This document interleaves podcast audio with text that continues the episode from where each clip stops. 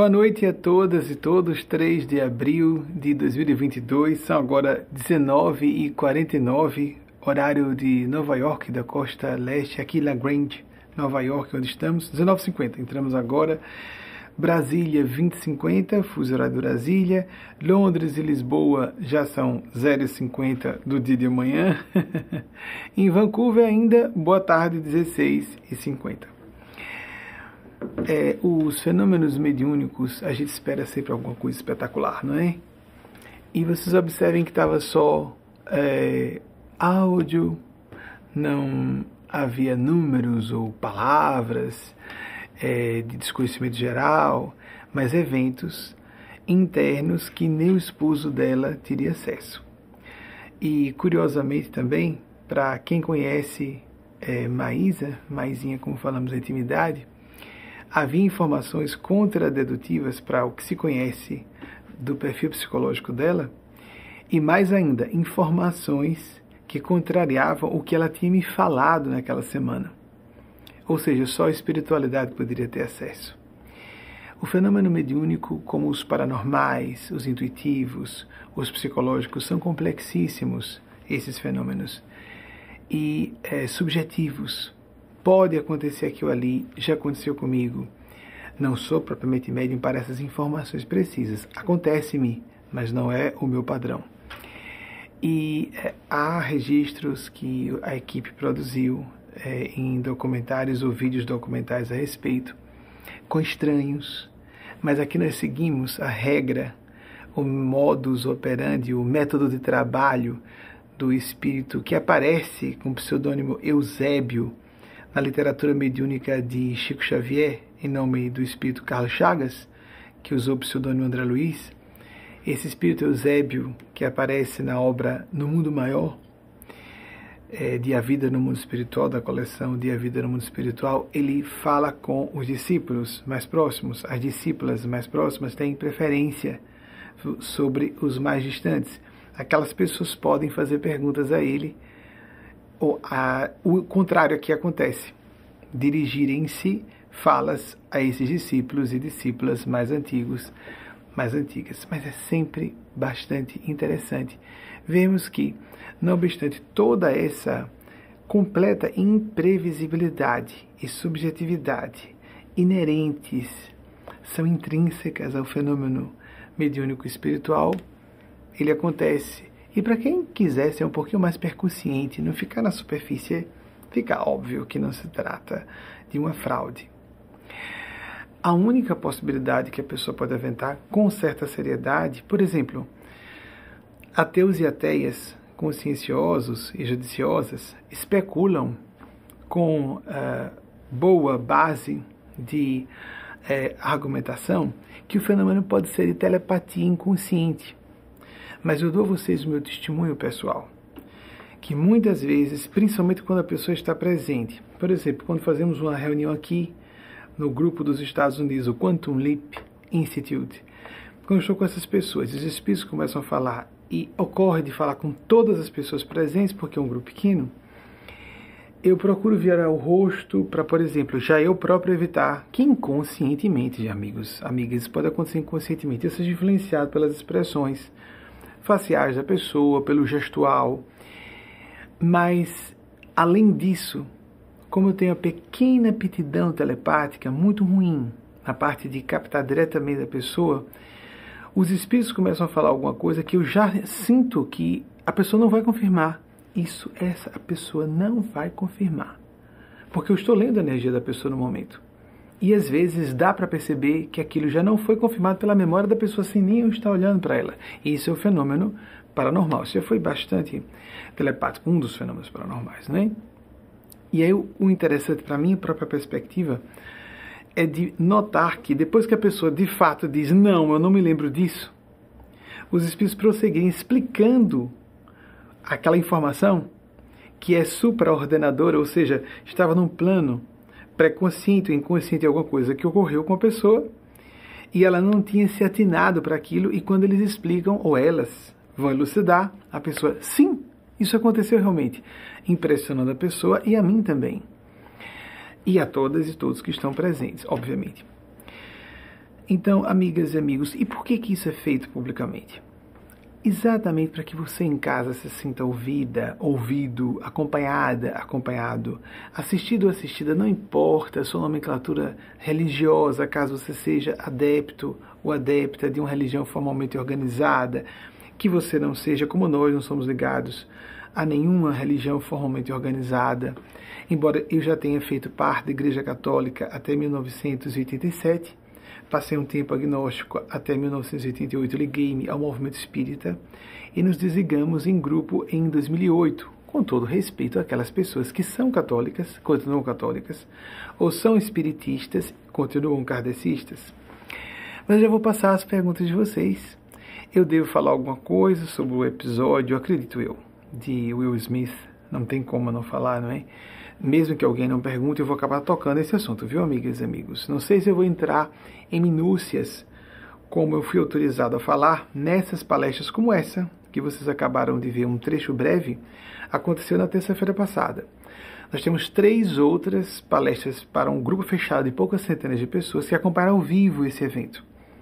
Algumas centenas de pessoas acompanham ao vivo. Algumas recebem com mais frequência, de fato. Todos os dias eu recebo três mensagens para pessoas diferentes.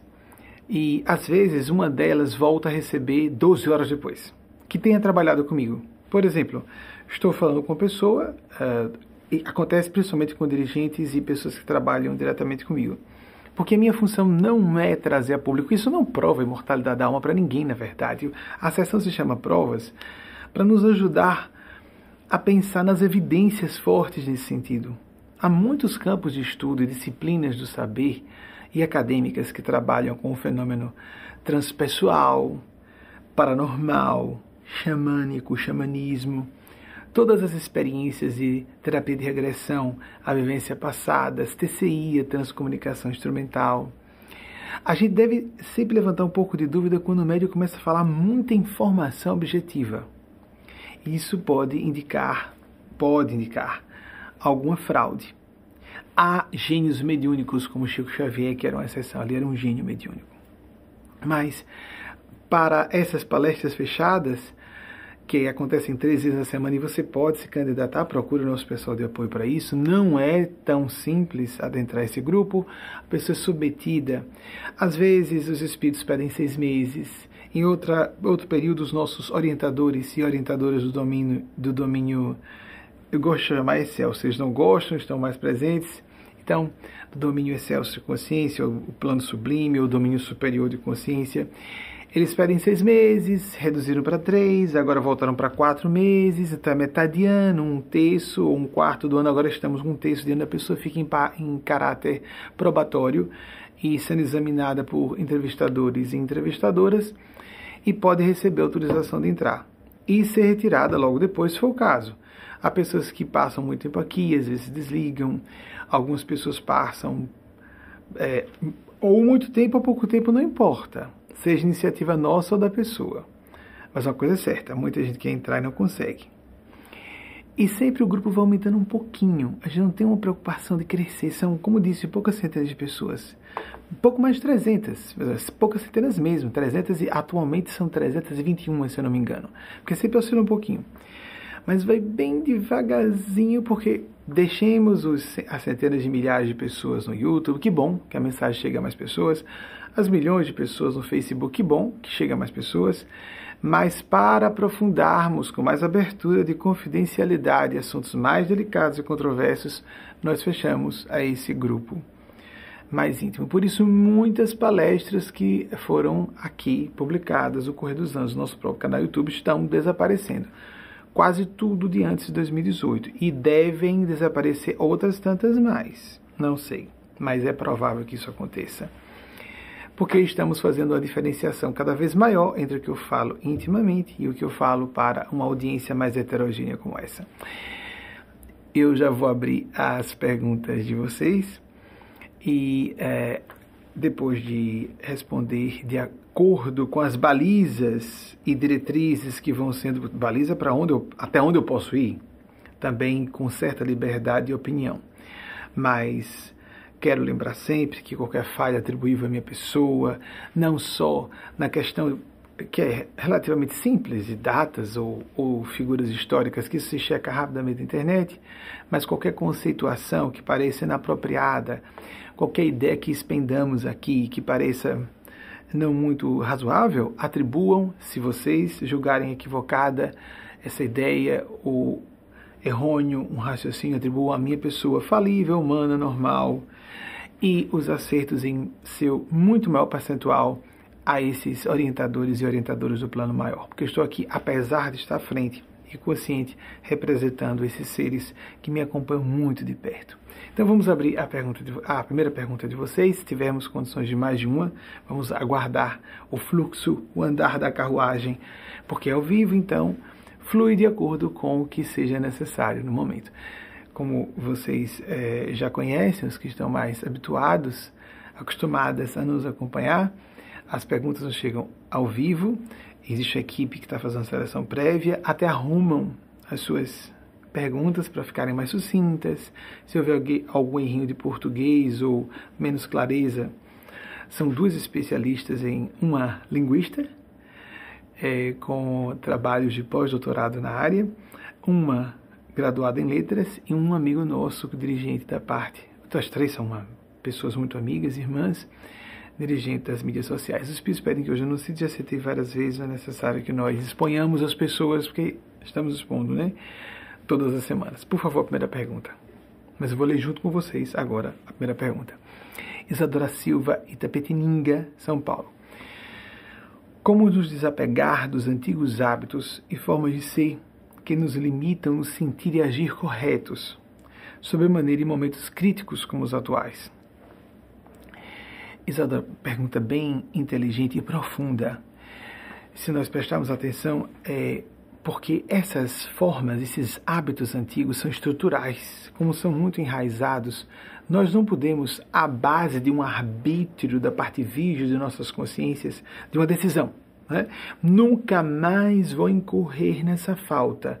E de repente, como se estivéssemos portando um condão mágico, plim, pode ir plim, pim, pim, e a coisa se resolve. Se fosse assim, nós faríamos modificações profundas em nossos corações, em nossas mentes, sempre que julgássemos que alguma característica, alguma tendência idiosincrática nossa, alguma, alguma uh, propensão personalíssima, muito própria de nós, nos parecesse inconveniente, até por cálculo de interesse pessoal. E as pessoas não conseguimos fazer isso. O ser humano pode gerenciar e deve ter responsabilidade em se disciplinar, em se educar, é do chere, do latim, é dos ir, trazer de dentro, então não é fácil. Recebemos sim informações de fora. Sim, nós devemos trazer algo de dentro. Mas esse ajuste do que vem de fora e de dentro e nos lapidarmos aos poucos como se fosse uma autoescultura psíquica, o que Jung chamou de processo de individuação, o desenvolvimento psicológico, o amadurecimento espiritual que nos deve ser esperável no correr dos anos, e para nós que aceitamos o fenômeno reencarnacionista por várias existências físicas sucessivas, para que nós nos acrisolemos, nos limpemos, eh, depuremos de aspectos menos felizes, purgamos as tendências morais menos recomendáveis e vamos aos pouquinhos ativando, despertando potenciais ocultos que não sabíamos que portávamos inclusive. Vamos tomando boas, vamos tomando boas surpresas e não só mais, mais surpresas a nosso respeito. Quando você falou sobre isso, eu me recordei, não sei se por você também ser do gênero da feminilidade, Adoro, eu citei é, recentemente no nosso, é, na nossa participação na CSW 66, uh, o evento da ONU Mulher na condição que somos o Instituto Salto Quântico em seu nome jurídico é Sociedade Filantrópica Maria de Nazaré, porque se, alguém for pesquisar é esse nome que vai descobrir. Na condição de órgão consultivo do Conselho Econômico Social da ONU, o ECOSOC, da ONU desde 2018, nós participamos agora, no dia 15 de março, e citamos a ex primeira-dama dos Estados Unidos, Eleanor Roosevelt, que viveu entre 1884 e 1962. Mas o que eu citei, equipe, por favor, deem uma checada, por gentileza, sobre as datas. Eu posso estar, é, é lógico, isso pode haver falha. O que eu estou falando aqui, lembrem-se, eu estou presente em minha memória, os espíritos não vão fazer, fazer por mim o que eu devo fazer por minha própria conta, não é? E existe um primado aí da responsabilidade, tanto quanto há o respeito, é, como poderíamos dizer, sagrado ao livre-arbítrio e ao discernimento de indivíduos. Né? Muito bem. Não, há, não é possível haver respeito à liberdade sem que nós sejamos responsáveis. Então, Eleonora, Eleonor Roosevelt, estou traduzindo, já estou ajustando para o português, falou algo bem interessante sobre essa questão, pelo menos eu acredito. Não foi o que eu citei lá na, no evento da, da ONU Mulher que está no ar, está disponível aqui para você assistir no nosso canal YouTube se você desejar. É só rolar nas últimas publicações.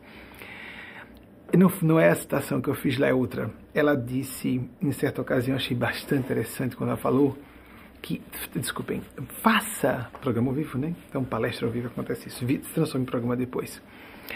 Faça uma coisa que o assusta, que a assusta ou a amedronta, todos os dias, é uma tradução livre uma, faça alguma coisa que, em outras palavras, que a retira, que o coloca fora da sua zona de conforto. Não no sentido estróina, irresponsável e inconsequente de se expor a riscos desnecessários, mas para que nós quebremos certas fixações e certas, como falam os norte-americanos e as Yankees, crenças autolimitadoras.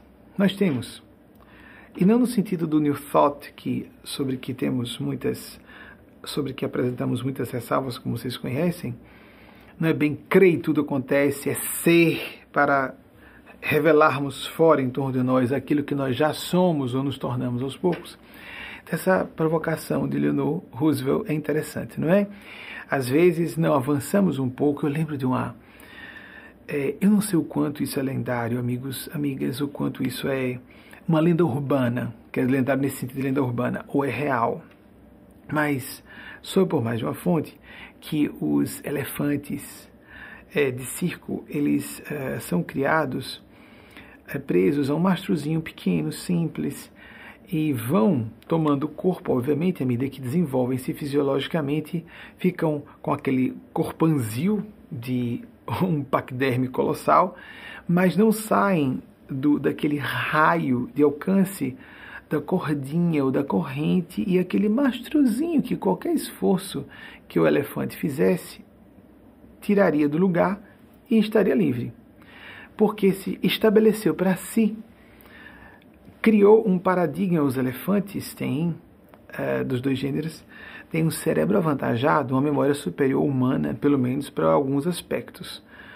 Tanto é que as manadas são sociedades matriarcais, as manadas são dirigidas pela Lefoa mais velha e que fez a mesma jornada e, e, e dependem o, o, grupo, aquele pequeno, aquela pequena manada depende da memória da Elefoa mais velha que fez a mesma jornada décadas antes, quando era bebê.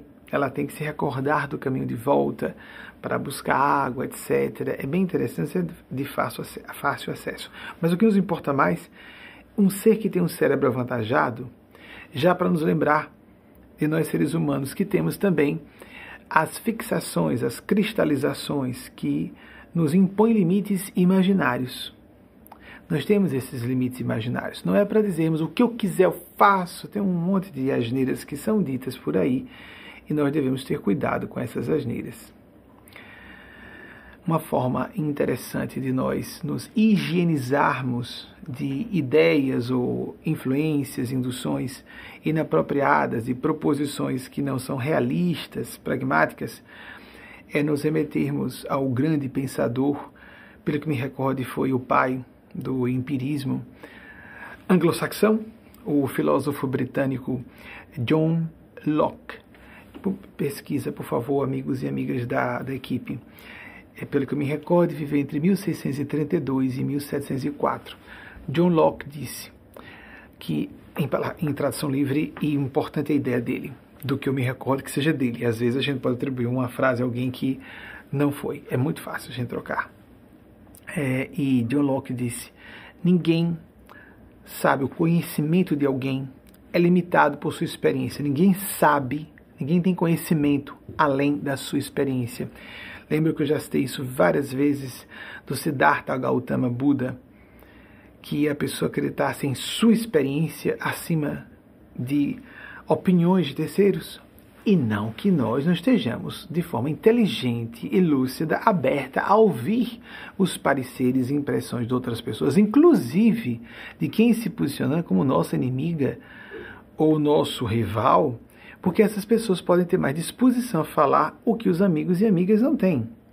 E é muito comum na nossa condição humana a gente dizer: essa pessoa não tem direito de dizer isso para mim? Quem é essa pessoa para dizer isso para mim? E a pessoa pode estar mal intencionada realmente? E não importa. A questão é saber, ela tem razão ou não. E muitas vezes amigos e amigas não, porque querem nos agradar, não dizem alguma coisa inconveniente, ou porque realmente se bloqueiam em enxergar alguma tendência menos ah, ah, cômoda ou conveniente socialmente, ou psicologicamente, ou moralmente, ou espiritualmente, etc.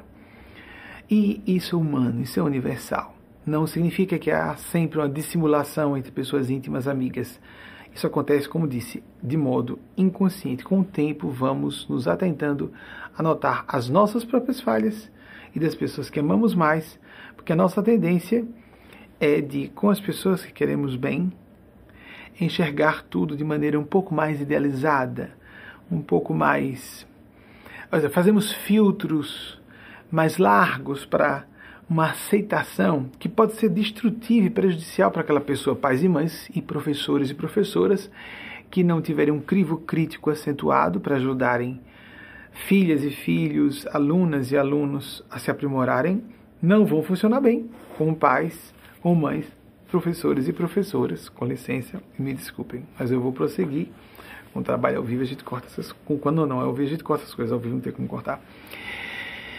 Então, amigas, amigos, observemos isso com cuidado, o que nós podemos fazer para já que falei de inimigos e rivais, vejam que Plutarco um seguidor da, da linha é, filosófica platônica, que viveu entre o ano 46, se não estiver falhando a memória, se não estiver falando a memória, entre, entre, memória entre os anos 46 e às vezes eu tento desacelerar e atrapalho na, na dicção, viu, amigas amigos? Então, vai lá.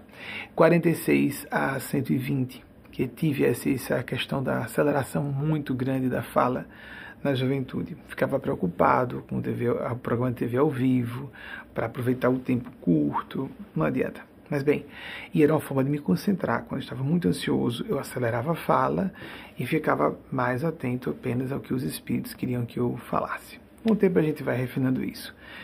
Entre os anos 46 e 120, Plutarco disse algo seminal no, na minha impressão pessoal, que aprenda disse ele, aprenda a ouvir as pessoas. E você vai se beneficiar até de quem fala mal ou fala asneiras, em tradução livre. Se alguém está falando asneiras, mas nós observamos com ponderação o que ela está dizendo, a gente, por exemplo, pode notar quando uma pessoa diz um disparate completo e a gente para para refletir como é que a pessoa chegou ao despautério de dizer algo tão absurdo de que premissas bizarras essa pessoa partiu para chegar a essa conclusão? Ou ela julga que ao dizer, ainda que esteja mentindo, por exemplo, nós podemos é, deduzir facilmente que a pessoa esteja dizendo em verdade apenas para criar impacto ou constranger pessoas com intenção malevolente. Dizendo a verdade em momento inadequado, existe isso, né? A franqueza desonesta, a pessoa diz uma verdade no momento impróprio, isso é imoral. Quebrar um sigilo, diante de pessoas, publicamente, existe a difamação, a calúnia, etc. A calúnia já está se inventando, inclusive, alguma coisa. Quem tem boca fala o que quer, mas tem que arcar com as consequências do que diga, não é? Então a gente pode chegar à conclusão de o que que faz, parar para refletir, o que que faz essa pessoa presumir que ela está ganhando alguma coisa ao dizer isso? Essas reflexões que fazemos a respeito de pessoas ou de nós próprios e nós próprios, Isadora, se nós procurarmos desenvolver essa autoinvestigação, essa reflexão, esse trabalho de uh, Sócrates chegou a dizer, eu já sei que vai, desculpa, não vou dizer a data de Sócrates não, já falei muitas vezes, chega hoje eu não vou citar não. É, quando ele disse que uma vida não examinada não merece ser vivida. Olhem só, parar para pensarmos, parar para sentir. Eu tenho um pouco de resistência às datas, acho. Minha criança interior gosta, mas de uma forma geral me incomoda um pouco. Então, Sócrates, que já citei as datas aqui várias vezes, hoje, hoje não vou, hoje não vou. Minha criança não quer, hoje não. Não de Sócrates, já falei muitas vezes, vezes aqui. E, Sócrates, e não vale, né? O Sócrates é muito conhecido, é o pai da filosofia do pensar, considerado um dos pais da forma de pensar ocidental. Um expoente daquelas, daqueles quatro pilares da nossa forma de pensar ocidental: o pensar greco-romano e o pensar judaico-cristão. Esses quatro pilares nos constituíram um, filtros paradigmáticos tão incrustados em nossa intimidade que nós sequer percebemos que estamos dentro de, pronto, as tais balizas é que falei há pouco, dentro de balizas que nós não enxergamos porque elas ficaram invisíveis.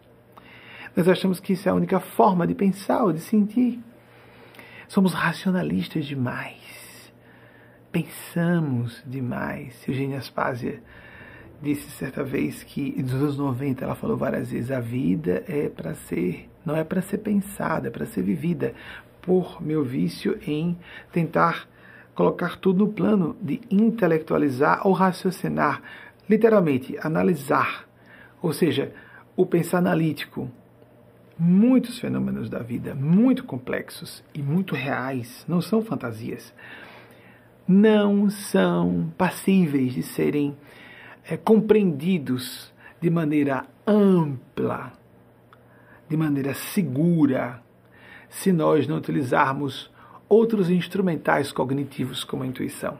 Mesmo que intuição para algumas pessoas não signifique nada com fenômenos paranormais, inclui os fenômenos paranormais e mediúnicos, etc., místicos, mas como um pensar da parte inconsciente da psique, não só da parte de processamento consciente da, da nossa neurofisiologia. E se nós ficarmos um pouquinho mais lúcidos ou lúcidas, vamos notar que é esse problema do, da forma de ser, os hábitos antigos, começam na infância, não é, Isadora? Nós absorvemos, bebemos. Um bebezinho, por exemplo, sorve é, um pensar, um sentir que parecem os únicos modos de sentir e pensar o mundo. Nós nem percebemos que trazemos essas viciações, há vícios, desde a infância. E um grande norte-americano, um afro-americano, um dos maiores pensadores norte-americanos, que viveu no século XIX, imaginem, um homem negro nos Estados Unidos do século XIX, que Frederick Douglass, sei que muitas e muitos de vocês já devem ter ouvido ou lido alguma coisa a respeito dele, um homem extraordinário. Teve acesso íntimo direto a Abraham Lincoln, ajudou Abraham Lincoln a consolidar a ideia de emancipar a população negra dos Estados Unidos da época, no século XIX, sem nenhum demérito a Abraham Lincoln. Alguém que há pessoas que querem tirar o mérito de Abraham Lincoln por isso. Homens brancos sequer ouviam, racistas hoje não querem ouvir pessoas negras. Vocês imaginem no século XIX, Abraham Lincoln permitiu-se ser influenciado, ouvir, tratá-lo como um amigo, tratá-lo como uma pessoa que podia influenciá-lo. Isso é fenomenal. Nós não temos como saber agora no zeitgeist do século XXI o que era estar com a mentalidade, o mindset do século XIX. Impossível. Isso é uma tolice completa. Então, há revisionistas históricos que querem arrebentar com a reputação de homens e mulheres que viveram em outras épocas com, com um filtro de conceitos de hoje. Esses preconceitos eram invisíveis naquela época. Isso é hediondo, é monstruoso, mas invisível. Então, Frederick Douglass só tem mais mérito por ter sido homem. Ele era filho de. Acredito que. Agora não me recordo ao certo. Acho que a mãe que era negra e o pai branco. Bem, não, tenho, tenho a impressão que é isso. O pai branco e a mãe negra. Seria difícil encontrar na época, né, inclusive. Entre 1818 e 1800, tem uma pessoa que diz que não gosta quando eu pisco o olho, tem gente que adora que eu pisco o olho. Então, deixa eu ficar aqui à vontade com vocês de vez em quando, para a gente não levar tão a sério os assuntos ou não se levar tão a sério. 1818, 1895, aqui por favor pesquise. Olhem que finesse de pensar. Ele disse, e, e de pragmatismo norte-americano. Em tradução livre, alguma coisa próxima a isso.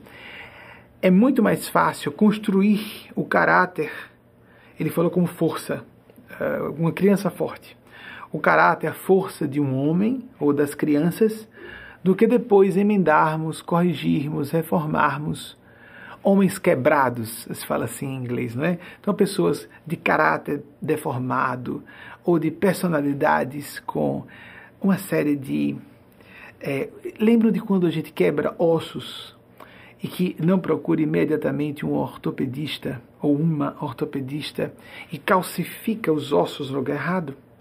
Então, imagine o que é uma estrutura psíquica deformada, é equivalente a termos que fazer uma cirurgia ortopédica, em que, de fato, usam serrotes, martelos, de fato, mesmo. Existem até piadas no meio médico não tão justas com os ortopedistas, principalmente é, cirurgiões e cirurgiãs ortopedistas, geralmente são homens, lógico, né? Martelo, serra, pau, para quebrar ossos e depois calcificar de maneira mais correta e colocar pinos, etc. Aquilo tudo que quem tiver interesse pode pesquisar. Atenção, não é só a gente ter à disposição a internet, que a gente pesquisa o que quiser com segurança. Somente especialistas, sobretudo em áreas científicas, sabem onde, como pesquisar e filtrar o que está errado ou o que está sendo apresentado que não é de fonte segura.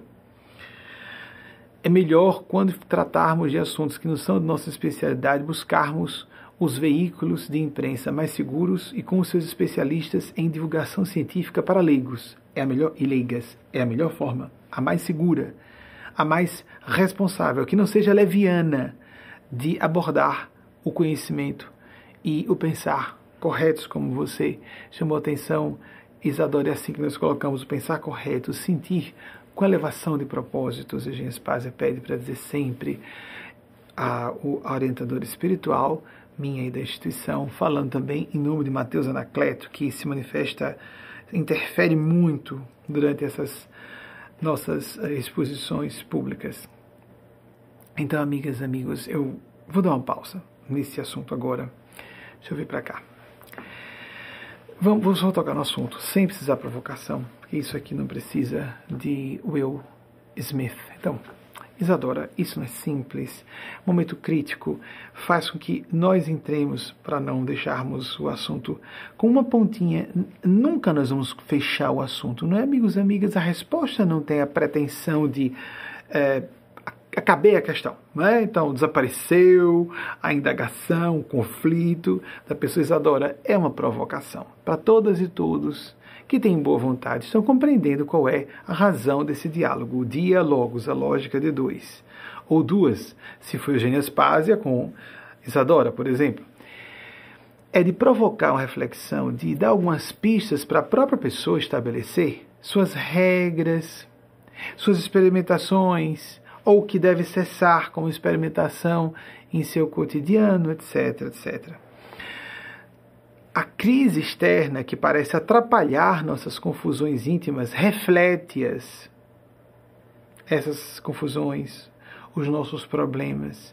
E nós somos convidados pela crise global que atravessamos a um historiador, por exemplo, falando sobre, e vários, não é? Ele está representando o grupo inteiro, de que nós estamos no início de uma terceira guerra mundial, ou já plenamente inclu, em cursos em cursas numa guerra mundial. O que é que é exatamente uma guerra mundial? Eugênio Spazia fala desde o início da pandemia que estamos no meio de uma guerra mundial em vários sentidos, não é? Incluindo agora o aspecto bélico. Bem, todas as potências do Ocidente, a própria OTAN e os Estados Unidos com a OTAN dentro como praticamente chefes não é, da OTAN, não, em termos funcionais, pragmáticos, chefe da OTAN, e tem impressão que até formais, se desconhece detalhes sobre o Tratado Atlântico Norte. Mas os Estados Unidos são, obviamente, líderes, se não formalmente, em termos práticos, de fato.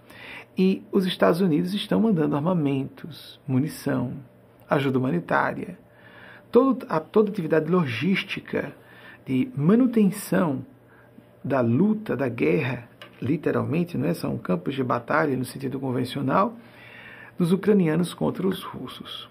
Quem diz que isso já não é uma guerra de todas as potências ocidentais contra a Rússia? Em que momento, por exemplo, o ditador russo vai interpretar que isso já é uma guerra da OTAN contra a Rússia? Isso pode acontecer em qualquer momento, Deus nos livre. Não acho que vá acontecer, ou pelo menos não com uma guerra de extermínio total. Isso já nos foi confirmado pelos seres, pelo menos a que tenho acesso, que não acontecerá. Então, Isadora, é só uma provocação para refletirmos, termos é um incentivo a que todas e todos busquemos um pouco mais o nosso campo íntimo e que façamos aquele trabalho. Eu me sinto todo desalinhado, fico ajustando porque eu me sinto todo desalinhado. Vocês não ligam, não, né? O melhor é que a gente esteja alinhado internamente. Isso aqui é apenas a formalidade para levar a sério o assunto que estamos trabalhando. Só a moda masculina é simples: terno, gravata, ponto. Ah, beleza, vocês mulheres têm tanto trabalho, né? eu tenho muita pena de vocês que precisam se maquiar e a cor do vestido. Aqui só é gravata. E um amigo irmão que mora comigo e meu consorte ainda faz escolha, uma pré-seleção, a pré-seleção de gravata e camisa só para relaxar, com um assunto bem prosaico no meio de questões muito sérias, viu, amigos e amigas? Aí então escolha, ah, do que ele fez a pré-seleção, escolha isso aqui. Acabo repetindo algumas que eu prefiro por uma questão de mensagem que vai embutida na cor, não é? Um vinho, um rosinha para amenizar e trazer sangue a coisa ao mesmo tempo. Por exemplo, aqui, que quero dizer a vocês. Precisamos né, de ser aguerridos, assertivas, quando não propriamente aguerridos, mas sermos assertivos, assertivas. É uma forma de trazermos uma atitude combativa no momento que estamos tratando com o que é inadmissível, não podemos nos acompliciar em nome de uh, princípios de, de urbanidade e cortesia, não podemos nos tornar cúmplices da malevolência ou da corrupção, o que seja, temos que fazer a nossa parte para, claro que de acordo com o temperamento de cada pessoa, ser mais ou menos inflamada, mas a negligência é participar, a pessoa está se fazendo cúmplice do que está ocorrendo. No último evento Oscar, estávamos aqui, é, se não me engano, foi durante mais ou menos o horário da em que proferíamos aqui essa conferência domingueira e o astro hollywoodiano Will Smith teve aquele momento infeliz de lançar-se na direção do palco ao vivo, diante de milhões de pessoas assistindo ao vivo, e tascou a mãozada na face do outro. Felizmente eram dois homens negros para a coisa não ficar pior. Chris Rock, que, obviamente, primeiro ponto, amigos amigas, vamos para cá. Jamais vamos justificar atos de violência. Isso já é estabelecido como um denominador comum em ambientes civilizados e um evento solene como a entrega do Oscar, de uma academia, etc. É uma, é uma solenidade, é uma cerimônia que se pretende glamurosa, muito séria, para, inclusive, transmitir ao cinema, essa foi a intenção original, Inclusive, a, a, própria abertura dos filmes das grandes produtoras no início do século passado era trazer credibilidade ao cinema como uma forma de arte, porque os meus acadêmicos no início do século passado estavam com, estavam com dificuldade de aceitar o cinema como forma de arte. Então, um momento muito solene, muito formal. Uma pessoa se levantar e lançar uma mão com aquele gosto de quase para derrubar o sujeito, não é? Só não foi de mão fechada, que era para de fato arrebentar a pessoa. Isso é pacífico, isso é um assunto fora de discussão. Foi violência, foi agressão, é impensável, foi intempestivo, ele próprio assumiu isso, pediu desculpas várias vezes publicamente. É claro que isso é até é um ato de defesa é, pessoal, de vir a público e pedir desculpas. Já pediu desculpas quando recebeu o prêmio do Oscar naquela mesma noite, poucos minutos depois. Mas, amigas, amigos, nós não podemos perder a perspectiva do contexto. O humor foi de baixa, baixíssima qualidade. O espírito Eugênio Spazia, desde os anos 90, fala muito, virados dos anos 90 para 2000, muito sobre rir com e rir de uma pessoa.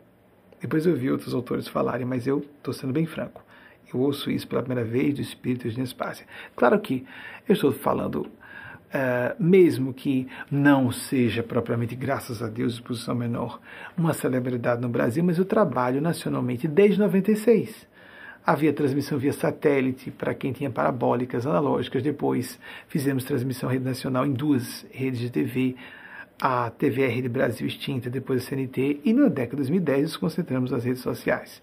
Primeiro o Facebook e agora damos uma atenção dividida entre Facebook e YouTube, sem muita preocupação em estar em todas as redes sociais. O que tiver de ser feito no fluxo certo. Para quem quiser nos encontrar, haverá meios de fazer isso. Mas o Espírito de Nespaz chama muita atenção do humor tem que ser um pouquinho mais inteligente, não é, amigos amigas? É muito fácil apelar para o humor através do é, expediente de se aproveitar da mediocridade, da mesquinharia, do sadismo das pessoas.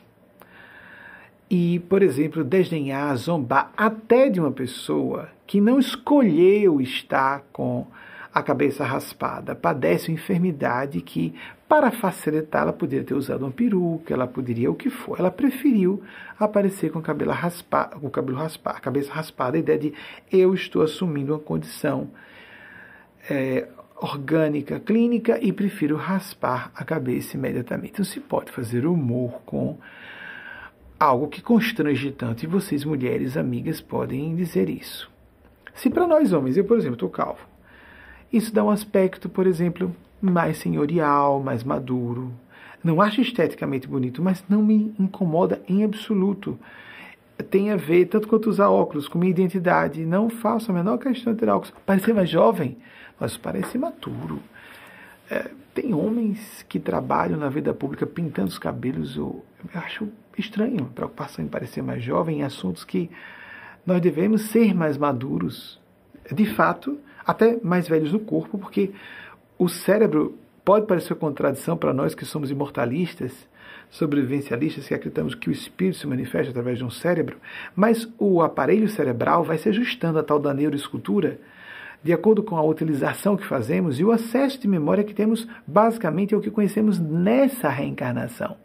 Então, uma espécie de download evolutivo é feito de intuições e experiências de outras vidas à medida que vamos amadurecendo o nosso cérebro e adquirindo informações com esse cérebro de hoje. Então, primeiro, a pessoa mais velha vai ter maior refinamento em se apresentar em qualquer assunto, principalmente naqueles em que ela se detém a dominar mais, e depois saber como reagir apropriadamente às situações, as mais diversas, inclusive essas inesperadas. O sujeito foi de muito uh, de péssima inspiração, o Chris Rock, me permitam dizer, ele foi extremamente indelicado, perverso, ao fazer uma piada com uma mulher. Ele não é mulher para saber o que significa um problema com a cabeleira ou com a imposição de ou eu uso uma peruca ou eu raspo a cabeça. Ele não é mulher para saber o que é isso. Brincar com a condição de saúde de outra pessoa também não é motivo de riso. Tem que haver esse espírito de liberdade de expressão sem ataque aos sentimentos e à dignidade de outras pessoas. Isso é truístico, não é, amigos e amigas? É auto-evidente.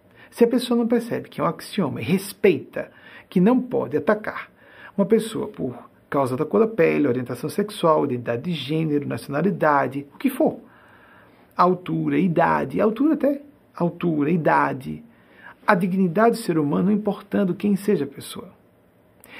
Will Smith perdeu uma excelente oportunidade de, por exemplo, numa atitude extremamente aguerrida e atrevida, ele subiu ao palco e, por exemplo, ali seria fácil a voz dele ser captada como foi captada da plateia.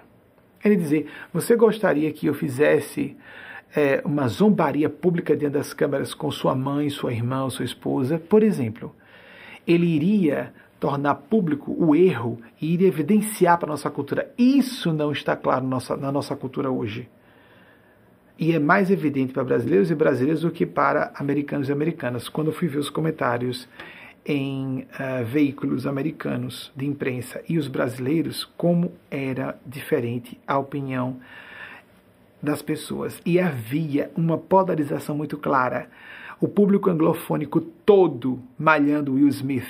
Atenção, discordo da atitude de violência dele. Mas ninguém fazia a menor referência ao erro de Chris Rock. Muito pelo contrário, elogiavam o profissionalismo dele que continuou distinto e continuou o show. Ninguém fez referência ao mau gosto da piada. Os órgãos de imprensa daqui tiveram cuidado ao falar que ela está com enfermidade, aquela coisa assim, quase como se não quisessem contrariar a opinião pública. E os brasileiros arrebentando com Chris Rock. Que absurdo como ele teve a petulância, em palavras aproximadas, né? E dizer aquilo se fosse minha esposa eu fazer a mesma coisa. Não, não é correto a violência. As duas polarizações estão equivocadas. Nós temos que buscar o ponto de equilíbrio. Ele perdeu uma ótima oportunidade de denunciar algo que é visto apenas como uma gafe. Ele foi deselegante, não, ele foi perverso. O humorista foi perverso. Há uma, uma, uma, um histórico nisso aí. Em 2016, num Oscar, em que Will Smith e sua esposa é, boicotaram porque não havia ou não havia nenhuma indicação para negros e negras, eu tenho a impressão que foi isso. E chamaram de Oscar branco, alguma coisa assim em inglês aproximada da tradução. Will Smith, o Chris Rock foi a público para desdenhar da ausência de Will Smith. Ele estava contra a própria causa de que ele faz parte, ou deveria fazer, se defender, não é? A causa de, de, do respeito à dignidade de pessoas que sejam pardas, mestiças ou negras. Havia um histórico disso, de humor sem nenhum sentido. Pelo contrário, ferindo propósitos e ideais muito sérios. Então, Will Smith perdeu uma excelente oportunidade de uh, denunciar que uh, humoristas muitas vezes fazem uso do precedente de liberdade de expressão, e não só humoristas, está muito comum na internet, não é? Para falar o que quiser. Políticos criando fake news, meu Deus, está tão comum, está tão banalizado, que a gente diz assim: é, é isso mesmo, são fake news e vamos ver quantas mentiras um certo estadista disse no ano. Isso eu nem pensava em outro tempo. Mas agora estamos com essa licenciosidade, essa permissividade criminosa. Isso, é, isso é, seria, amigos, amigas, isso não é criminoso? Uma pessoa está numa posição de grande poder e vir a público trazer mentiras deslavadas, invenções que poderiam ser checadas. E muitas pessoas vão e seguem porque é conveniente. Ele perdeu uma excelente oportunidade, Will Smith, de denunciar isso e deixá-lo a zero. Você está rindo de quê? Porque os veículos de imprensa aqui nos Estados Unidos mesmo disseram que a plateia não riu com gosto, o pessoal ficou embaraçado ele poderia subir para dar um show de dignidade humana. Mas ele fez uso de um precedente que não é mais um precedente, um recurso que não é mais é, é, considerado uma, na mesa de opções, vamos falar mais inglês, não, não está mais na mesa de alternativas de reação, uma pessoa ir para as vias de fato, publicamente, na solenidade. Porque isso é selvageria, isso é raiva do animal interior, do ego. A raiva lúcida, a raiva que pode ser do bem, de defesa da esposa, como ele quis apresentar, e havia esse impulso, deveria se manifestar no campo lúcido, hiperlúcido, da contestação publicamente do humor de baixa qualidade, perverso, injusto e que poderia até ser, por exemplo, passível de um processo, sem que ele precisasse jamais fazer uso de um expediente que é do passado. Agressão física não é, já é assunto resolvido, completamente uh, unânime, vamos dizer assim, desculpem a, o pleonasmo, é unânime, não se deve usar força física quando se pode discutir no campo das ideias. A agressividade do bem era ele subir a público, ser muito firme, em vez de um palavrão, como disse a plateia, tira o nome da minha, de minha esposa da sua boca e disse o palavrão. dizer um palavrão, de sentar a mão na cara do sujeito, como se fala em português, isso não é uma opção. Mesmo que estivesse sendo realmente atacada a esposa de forma injusta. Uma pena que o que parece uma gafe ou uma piada de mau gosto não é não, é perversidade mesmo, é maldade mesmo.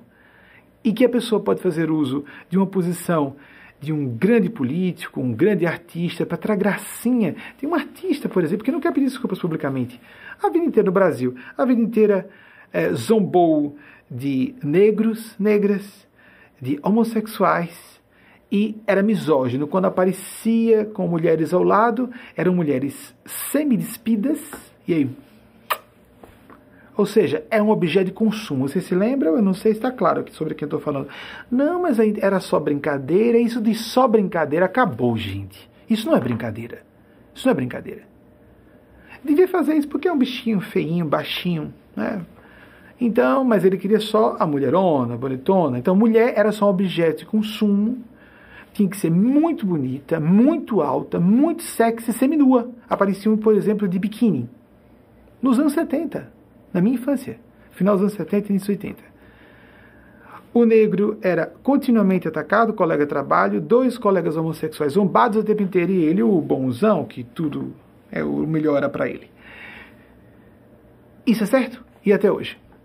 Nós vimos um grande escândalo acontecer recentemente, justificado, com um influenciador que resolveu dizer em público um horror sobre é, o nazismo, antissemitismo, antissemita. Não, isso é um assunto resolvido, pacífico. E as pessoas, por falta de um conhecimento mínimo do pensar correto e da sensatez, as pessoas não têm o critério ele próprio veio a público dizer que estava embriagado e por isso não sabia exatamente o que estava dizendo. Quando a pessoa fica embriagada, ou está com sono, ou está cansada, ela revela mais facilmente o que de fato pensa. E sim, vai se tornar crime, até dos púlpitos das igrejas. É uma questão de tempo. Não vais poder dizer que mulher é inferior ao homem, porque Paulo disse que, Paulo de Tarso, em uma de suas epístolas, que mulheres tinham que ficar caladas das igrejas, que não era conveniente, isso, isso vai simplesmente desaparecer. Não se vai poder falar não se pode mais falar contra judeus e judias. Ponto. Está resolvido. Não vai se poder diminuir pessoas por causa de cor da pele. Isso é uma abominação, não é? Se é pardo, se é parda, se é mestiço, se é mestiça, se é negro, se é negra.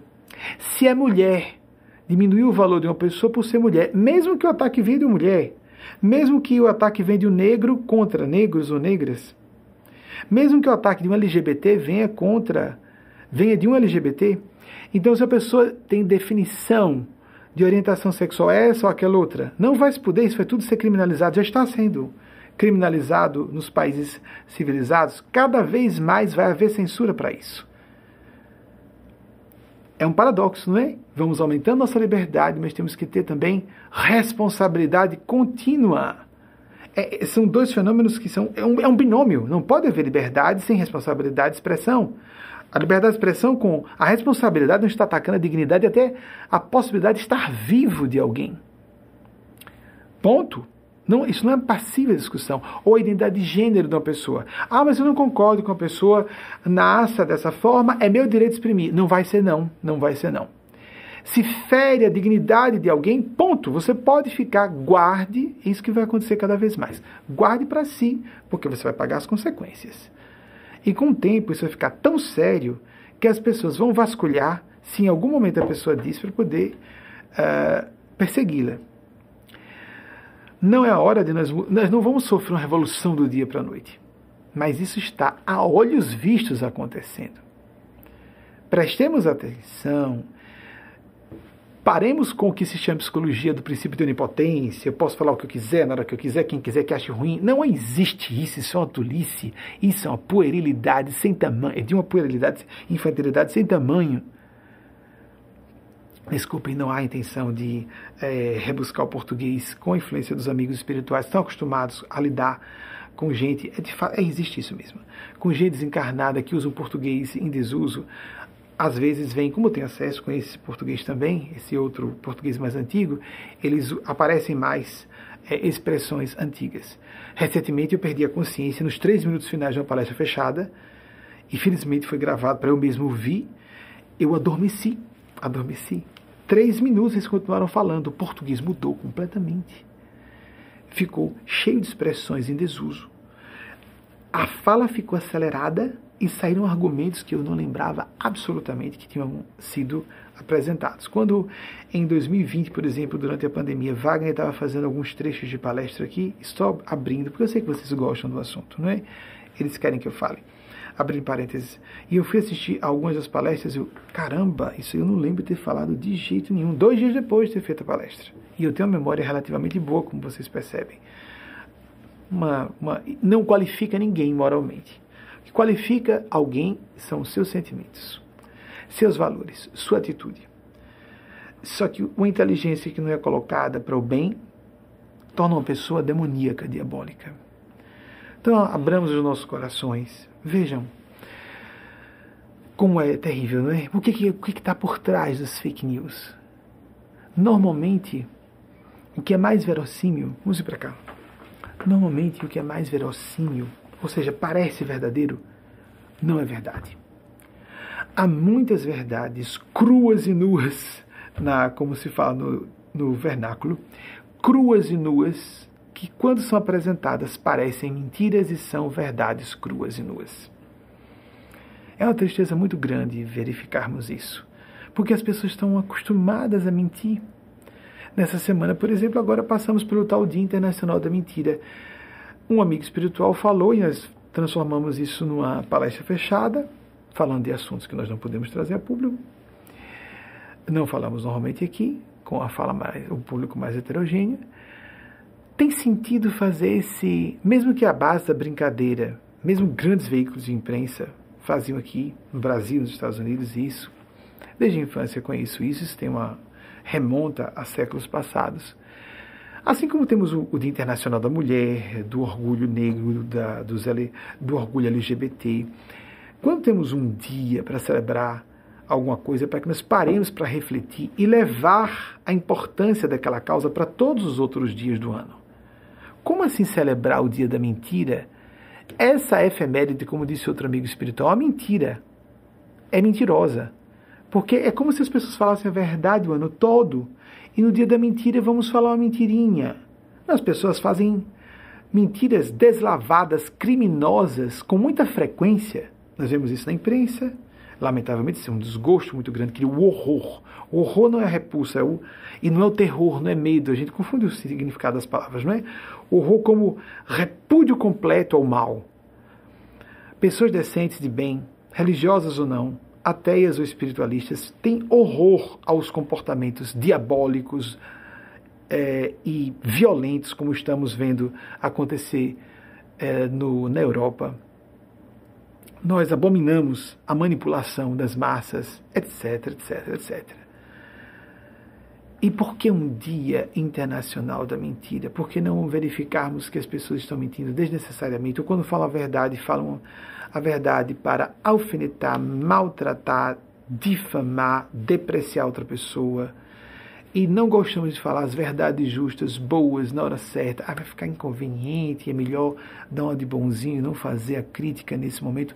Às vezes, uma pessoa que precisa repreender, um professor, uma professora, um pai, uma mãe, um orientador espiritual, mas não cabe bem, né? não cai bem no papel do orientador espiritual, né? ser tão antipolítico, antipsicológico. Deixa eu sorrir e ser amável. Há um momento de sermos amáveis e é o momento de sermos claros na apresentação de nossas opiniões, mesmo que sacrifiquemos um pouco de nossa imagem. Nós queremos estar bem com pessoas decentes, com pessoas que estejam com, é, é, sintonizadas com a vanguarda, com os vetores evolutivos da humanidade. Ou queremos estar de bem com a maioria. Geralmente, pessoas que estão com a maioria não estão com a razão, estão com a razão da época. Não estão representando um fator evolutivo há, não é uma regra absoluta, há pessoas que são populares e estão a serviço da evolução de comunidades. Mas, normalmente, as que forem muito, muito vetores evolutivos não conseguem entrar em eco com a multidão. Lógico, o que essas pessoas, essas pessoas estão falando não entra em ressonância com a multidão. A multidão está em outro paradigma, em outro padrão do pensar e do sentir e acham aquilo escandaloso. Lembremos, a média evolutiva, há o escândalo, que é quem está à margem debaixo da média evolutiva, e o escândalo de quem está na margem superior, como nosso Senhor Jesus disse que a pedra angular, a pedra que é rejeitada, vai ser o alicerce, o edifício. Ele estava falando, inclusive, dele próprio. Ele, ele disse que era necessário que houvesse o escândalo, mas é daquele por quem viesse o escândalo. E no sentido superior transcendente, ele criou um escândalo enorme na época dele. Tanto é que foi sentenciado à morte. E a execução dessa pena de morte aconteceu da maneira mais ignominiosa para os crimes mais hediondos da época, segundo a lei romana, a crucificação. Porque as autoridades da época, não o povo judeu, autoridades do ser, o ser humano faz isso, usaram a autoridade do povo romano, que era na época o império invasor, para transferir a responsabilidade para o império invasor. Na verdade, os dois se compactuaram, se acompliciaram, a culpa foi dos dois lados. Jesus diz isso. Você também tem culpa, mas os outros têm mais culpa. Quem? Políticos, religiosos, pessoas de muito conhecimento, de muito poder. Nós seres humanos temos isso, né? Com muito prestígio, muita influência, acabamos os corrompendo mais facilmente. Há mais tentação à corrupção e muito distinto, muito digno quando a pessoa muito exposta a tentações, com prestígio, poder, beleza, cultura, o que seja, mantém-se na linha. O mérito é maior para a pessoa que não tem aqueles talentos, aquela cultura, aquela fortuna, aquele prestígio, aquele destaque. E é muito fácil, de fora da situação, dizer: eu, se estivesse no lugar daquela pessoa, mesmo você faria diferente. Será? Como nós, seres humanos, nos conhecemos, nos conhecemos muito, muito, muito mal. Nós devemos continuar falando sobre esse assunto. Eu não creio que os espíritos interromperam essa temática. Mas nós vamos passar um breve intervalo de aproximadamente sete minutos e voltamos em seguida com essa temática, ainda se os espíritos. De fato, eu estou, amigos amigas. Para quem não quiser acreditar, então o inconsciente são anjos, espíritos santos de Deus ou o próprio Espírito Santo de Deus, não tem importância, não tem importância. O nosso método, eu sabia que ia falar sobre esse assunto do, de Will Smith. Lamentavelmente, ele perdeu uma grande oportunidade de fazer um serviço extraordinário, mas provocou assunto. Não agiu da melhor forma, mas provocou assunto. Agiu de uma forma muito infeliz. Foi muito infortunado na intempestividade da agressão física. Não se aceita mais a violência em ambientes civilizados há muito tempo. Então, ele, lembram que se chamava uma pessoa para um duelo do lado de fora de um salão? Isso em séculos passados. Então, dentro de um salão, a ideia de um ambiente cortês jamais, vamos lá fora, resolver lá fora, não da, dentro de um ambiente que está submetido a, a certos cânones da conveniência social, da boa cortesia, da boa diplomacia, que nos disciplina as almas. Isso não é falsidade, pode ser usado hipocritamente para propósitos de manipulação. E as pessoas usam larga e desavergonhadamente. Mas existe a função educativa dos bons costumes que devem procurar os costumes do bem, não ficar preso ao bom costume, que é só convenção. Em vez de ficarmos só com a máscara, com a aparência, busquemos a essência. Ou seja, o que é só cortesia virá um sentimento fraterno. Exercitarmos o sentimento fraterno e não só sorrirmos por educação, mas sorrirmos com sinceridade. Empáticos com a felicidade do outro e da outra. Fala-se de empatia com dor, mas de empatia com felicidade. Ficarmos felizes com o sucesso alheio. Nós brasileiros, e de novo, não é que piscando para vocês. Nós brasileiros e brasileiras temos esse problema com ficarmos felizes com o sucesso alheio. As pessoas costumam nem ter vergonha de demonstrar sua inveja e atacarem pessoas públicas ou usarem um ataque para ascenderem não é? Subindo sobre cabeças. É um vício brasileiro terrível. Se aqui nos Estados Unidos nós vemos as pessoas sendo parabenizadas, por exemplo, o presidente ucraniano, que é um homem obviamente muito bravo, é impressionante. Ele viveu uma vida de sobrevivência como ator e comediante. É porque é muito óbvio para quem tenha um pouquinho de percepção e que saiba ler pessoas que ele está vivendo essa função de um estadista, um líder de um país em estado de guerra, de maneira brilhante e altamente é, honorífica, meritória. Antes é que era uma vida pela metade, agora está vivendo plenamente. Ninguém vai dizer que a pessoa. No Brasil se fala que ele está sendo oportunista, que está preocupado em uh, lapidar a própria imagem como se fosse uma espécie de propaganda eleitoral. É mesmo, amigas e amigos. Tendo tido a oportunidade de dirigir a Ucrânia fora de uma situação de perigo, continuaria presidente. Os Estados Unidos ofereceram, e ele com sua família, ele tem filhos, ele com sua família ficar dentro da Ucrânia, debaixo de bombas. Não dá para ver isso, não. Por que, que no Brasil fazer, reconhecer-se o mérito, o valor, a inteligência, o caráter de alguém é visto como ingenuidade? Isso é mesquinharia. Isso é pouca inteligência. Isso é inveja. Aqui é bonito, as pessoas se elogiam com facilidade.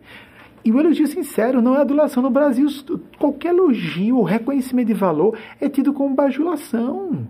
Vamos quebrar esse vício nacional. Nossa, foi horrível quando eu soube através de uma autoridade brasileira e do meio militar, falando que teve contato com pessoas do, do prêmio Nobel, do comitê, né? e num certo momento falando, é, e criou um climão quando ele perguntou: o que acontece que vocês não indicam brasileiros? Vocês sabem que Chico Xavier foi indicado ao Prêmio Nobel da Paz no mesmo ano em que, Irmandu, em que Matheus Calcutá, e Matheus Calcutá, nascida no mesmo ano que Chico Xavier, em 1910, levou o prêmio. Se não me engano, foi no mesmo ano. Me perdoem, viu? Posso estar errando aqui de um ano, pode ser ter sido o seguinte. Então, ele, é, ficou aquele climão, é, havia três pessoas do comitê. É, como é que vai dizer isso? É que vocês brasileiros são destruidores de heróis. Quando nós pensamos em cogitar alguém, nós recebemos uma enxurrada de ataques à pessoa. Tom Jobim disse sobre isso porque Tom Jobim foi mais célebre, influente na cultura musical do século passado que é dito no Brasil, como João Gilberto também, ao lado dele. A bossa nova tem influência no mundo inteiro, muito mais do que é dito na imprensa brasileira. É dito, mas por poucas pessoas. No Brasil, sucesso é ofensa pessoal. Carmen Miranda foi malhada, destroçada, a, de todas as formas. Não foi à toa que ela, amando muito o Brasil, mesmo tendo nascido em solo português, se dizia, ela própria falava, meu nascimento foi um acidente geográfico. Natural, ela foi para o Brasil com dois anos, se não me engano, inconclusos. Morreu com apenas 46 anos. Um infarto. Uh, eu não sei se exatamente foi um infarto miocárdio, foi um ataque cardíaco, como foi dito na época. Não se sabe ao certo exatamente se houve uma overdose, o que foi. Estava intoxicada, veio, foi ao Brasil em 1954, ano anterior ao seu óbito, esse foi, foi em 55, ela veio entre 1909 e 1955, Carmen Miranda. Foi ao Brasil para tentar se desintoxicar, mas estava manipulada pelo esposo da época, voltou para morrer rapidamente. Ela ficou arrasada quando, logo depois de estourar como sucesso na Broadway e em Hollywood, em seguida, foi a maior celebridade do Brasil até hoje, no campo artístico, quero dizer. Temos grandes homens, digo, respeitados mundialmente. Pelé foi na área esportiva, futebolística. Lula, como grande estadista, quer nós sejamos é, inclinados à ideologia política de esquerda ou não, quer sejamos petistas ou não, lulistas ou não. Não sou petista, não sou lulista, não trabalho na área político-partidária, ponto. Mas é um fato. Ele é célebre internacionalmente como um grande estadista e, foi, e é visto no mundo inteiro como foi visto quando estava preso, como preso político. Ou seja, uma honra. Ele entrou para a história como um preso político. Se pessoas em torno dele cometeram ilícitos, amigos e amigas, nós temos uma corrupção institucionalizada no Brasil, em todos os partidos políticos. Isso é um fato conhecido, muito conhecido e vergonhoso para nós brasileiros e brasileiras. Não é um partido ou um grupo, todos, e com exceções e com exceções. E há pessoas que têm que não podem confrontar completamente, senão não conseguem nem chegar ao poder para fazer uma pequena parcela de bem para a população. O que não justifica que se coloque na presidência alguém que disse publicamente diante das câmeras que estaria disposto a matar logo umas 30 mil pessoas. Não matou só 30 mil, não. Foi responsável por mais mortes. Indiretamente durante a pandemia, com um atraso deliberado do processo vacinal, da cobertura vacinal da população. Algumas centenas de especialistas são unânimes em falar que houve centenas de milhares de mortes dispensáveis. Quando é que nós vamos parar de ouvir verdades convenientes o que nos parece verossímil é o que mais nos agrada. Eu gosto da impressão que é, foi Paulo Coelho. Olha uma pessoa que é desenhada no Brasil, Paulo Coelho, um gênio da literatura. Olha uma pessoa popular que realmente é brilhante, mas é brasileiro, não é? Então, malhado no Brasil, principalmente por muitos intelectuais invejosos, mesquinhos, mesquinhas, medíocres.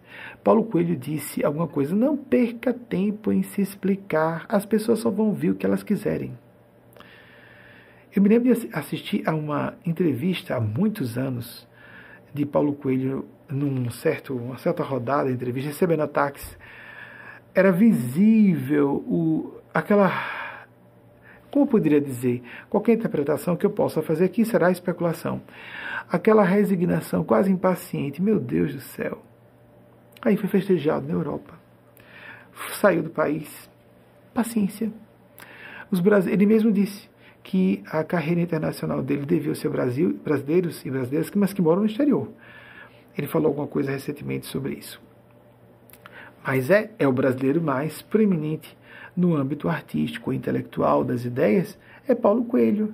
Ah, mas veja bem, é porque aqui não está, o português não está tão apurado como deveria ser e é blá blá blá blá blá blá blá. blá.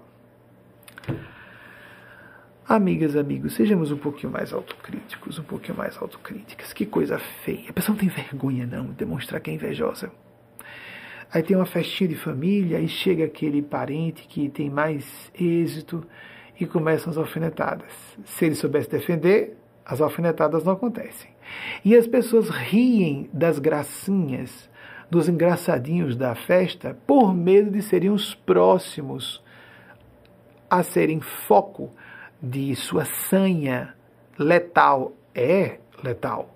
Machuca as pessoas. É um tóxico, é um veneno, atacando a autoestima da pessoa. E as pessoas riem sem graça por covardia muitas vezes. Por que, que nós não enfrentamos as pessoas que estão fazendo gracinha às custas dos outros? Liguei, narigudo. O narigudo é inteligentíssimo, cultíssimo, também bem, muito bem sucedido na sua carreira. Aí tem um irmão, tem uma irmã, tem um cunhado que vai ter a gracinha com o nariz.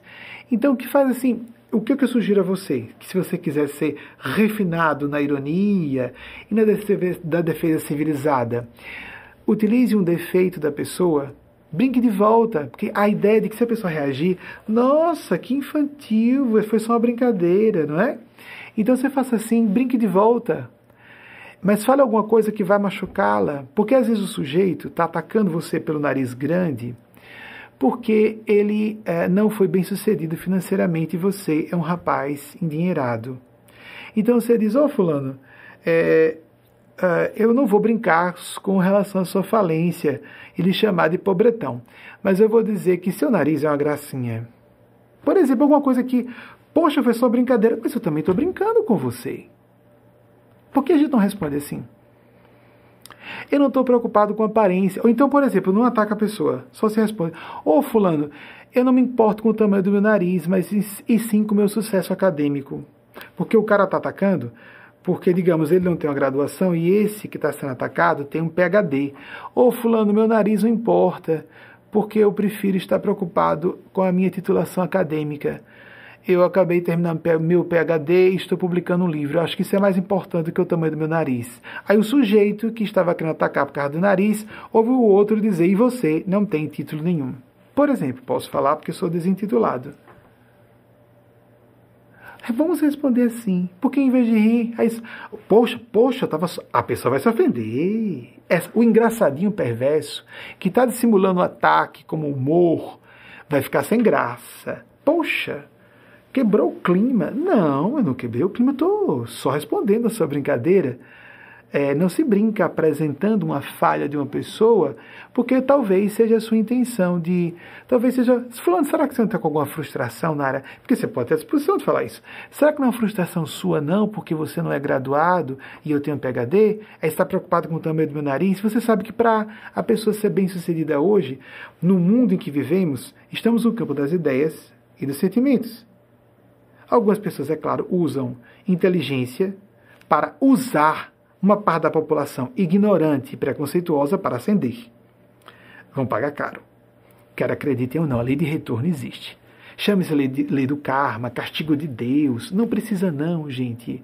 Não é, ninguém vai, vai lavrar uma sentença cósmica, uma autoridade angelical. Fulano de tal mentiu para a multidão. Logo vamos aqui lavrar uma sentença. Não, não, não, não, não, não. Deus não precisa dar uma ordem à lei da gravidade para que uma pessoa se lançando de um precipício se arrebente lá embaixo.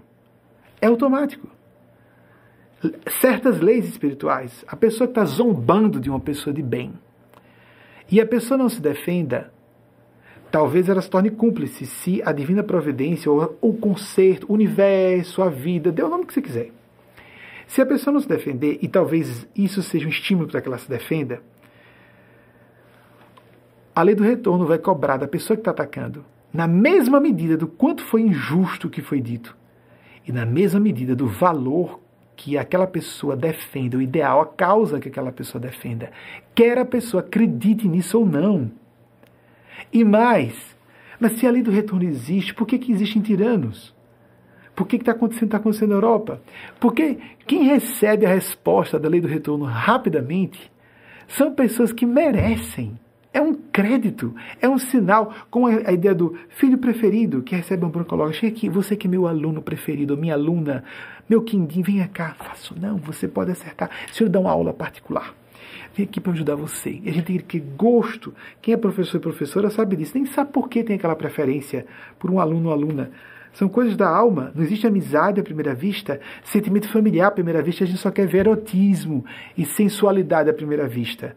Existem vários fenômenos afetivos, e não só no campo sexual e erótico, sem querer discriminar esses fenômenos também. Vem cá, vem cá, para você eu vou dizendo, faça isso não, não convém, vale a pena que você mude isso aqui e faça dessa forma melhor. Aqueles conselhos, quem? Ah, se conselho fosse bom, se vendia. Se vende. Parecer de grandes juristas, um especialista que vai ser procurado, se vende, se, se compra o, o, o conselho de alguém. E se de um especialista, de um grande entendedor de um assunto, uma entendedora de um assunto, um perito, um grande perito, uma grande especialista. E, se a pessoa espontaneamente toma a iniciativa de aconselhar, às vezes algo inconveniente de se falar, mas vem cá, eu sei que é, é duro dizer isso, você ouviu, seu ego vai se defender, mas por favor, tente me ouvir de coração aberto. Aí chega o vovô, a vovó, que às vezes tem mais habilidade que o pai e a mãe, né? Vem cá, senta aqui. Eu sei que você pegou uma briga com seu pai, é Dois egos estão se enfrentando. Mas olhe, seu pai tem razão. Tira, tira parte do. Ele gritou com você, disse uns três palavrões, mas. É, não, você se defendeu, foi bom, gostei que você tivesse defendido. Diga o avô falando com o neto. Vamos, vamos colocar aqui três homens: o avô, o pai e o neto. Sendo o avô pai do pai, o avô paterno. Então, o avô, para não parecer que é o avô materno que tem prevenção contra o genro. Não, não, não, não. O avô que é paterno, o pai e o filho. Ou o neto, no caso. Vem cá, vem cá. Oi, fulano se, se exaltou, foi exagerado, mas tire a parte dos excessos. Ele disse uns três palavrões, chama você de é, preguiçoso e relaxado. Não é, não é. Você é desorganizado, você não é relaxado. Ele errou. Seu pai errou, é meu filho, eu sei, ele errou. Ele se exaltou porque ele está muito preocupado com você. Ele não está. Você se defendeu como se fosse falando com o inimigo e ele não está hostilizando você. É claro que há pais que hostilizam filhos e competem com filhos. Eu estou falando de um, de um caso ideal em que não há uma rivalidade entre pai e filho do mesmo gênero, porque acontece com mãe e filha que disputam quem é a mais linda, quem é a mais sexy. Já viram isso? Isso é uma vergonha. Ou então a mãe ou o pai que persegue o filho porque o filho está se realizando na área que ele gostaria de se realizar. Vocês já viram isso? Isso acontece. Mas vamos colocar uma situação simples, em que todas as pessoas estão sendo bem intencionadas, mas houve imaturidade psicológica, falta de traquejo. Vem cá, vem cá. Releve. Olha, não peça, não, não de, nem deixe claro. Defenda seu ego. Você tem direito de se defender. Defenda seu ego. Mas pegue a parte boa do que seu pai disse, porque eu, como seu avô, vou dizer, eu na idade dele estava assim também. Me exaltava, xinguei seu pai do jeito que ele fez com você hoje. Eu assisti a cena. Releve tudo isso, pega a parte boa. Ouça de mim que não estou aqui, estou calmo como seu avô, mas é um avô com 70, com 80. Pode falar mais calmamente do que um homem com 50, estressado, com um monte de problemas, com um rapaz de 20 que não está aguentando ouvir uma asneira de forma arrogante, ele se irrita e explode. E homem de 70, 80, vem cá, vem cá. Aí está com um rapaz de 20, eu sei, eu sei. Eu sei, você tem toda a razão, está se defendendo, você está magoado. Que, que pena, é. Que pena que seu pai. Eu não gostei, não. Não gostei, não, do que ele falou para você. Vamos imaginar que os três estivessem presentes no evento.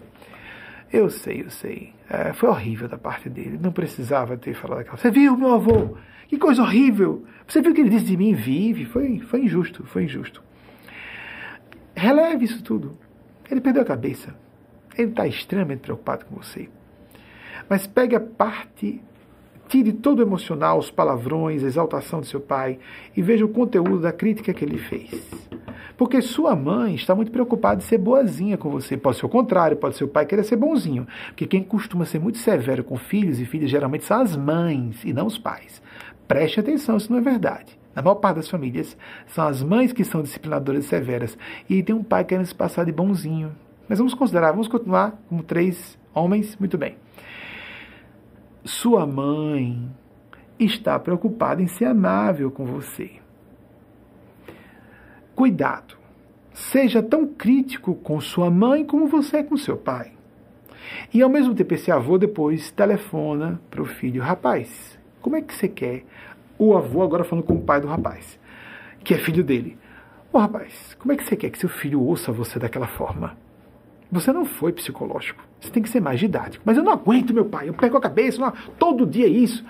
Certo, certo. Bota pra fora. Ok, ok. Se acalmou?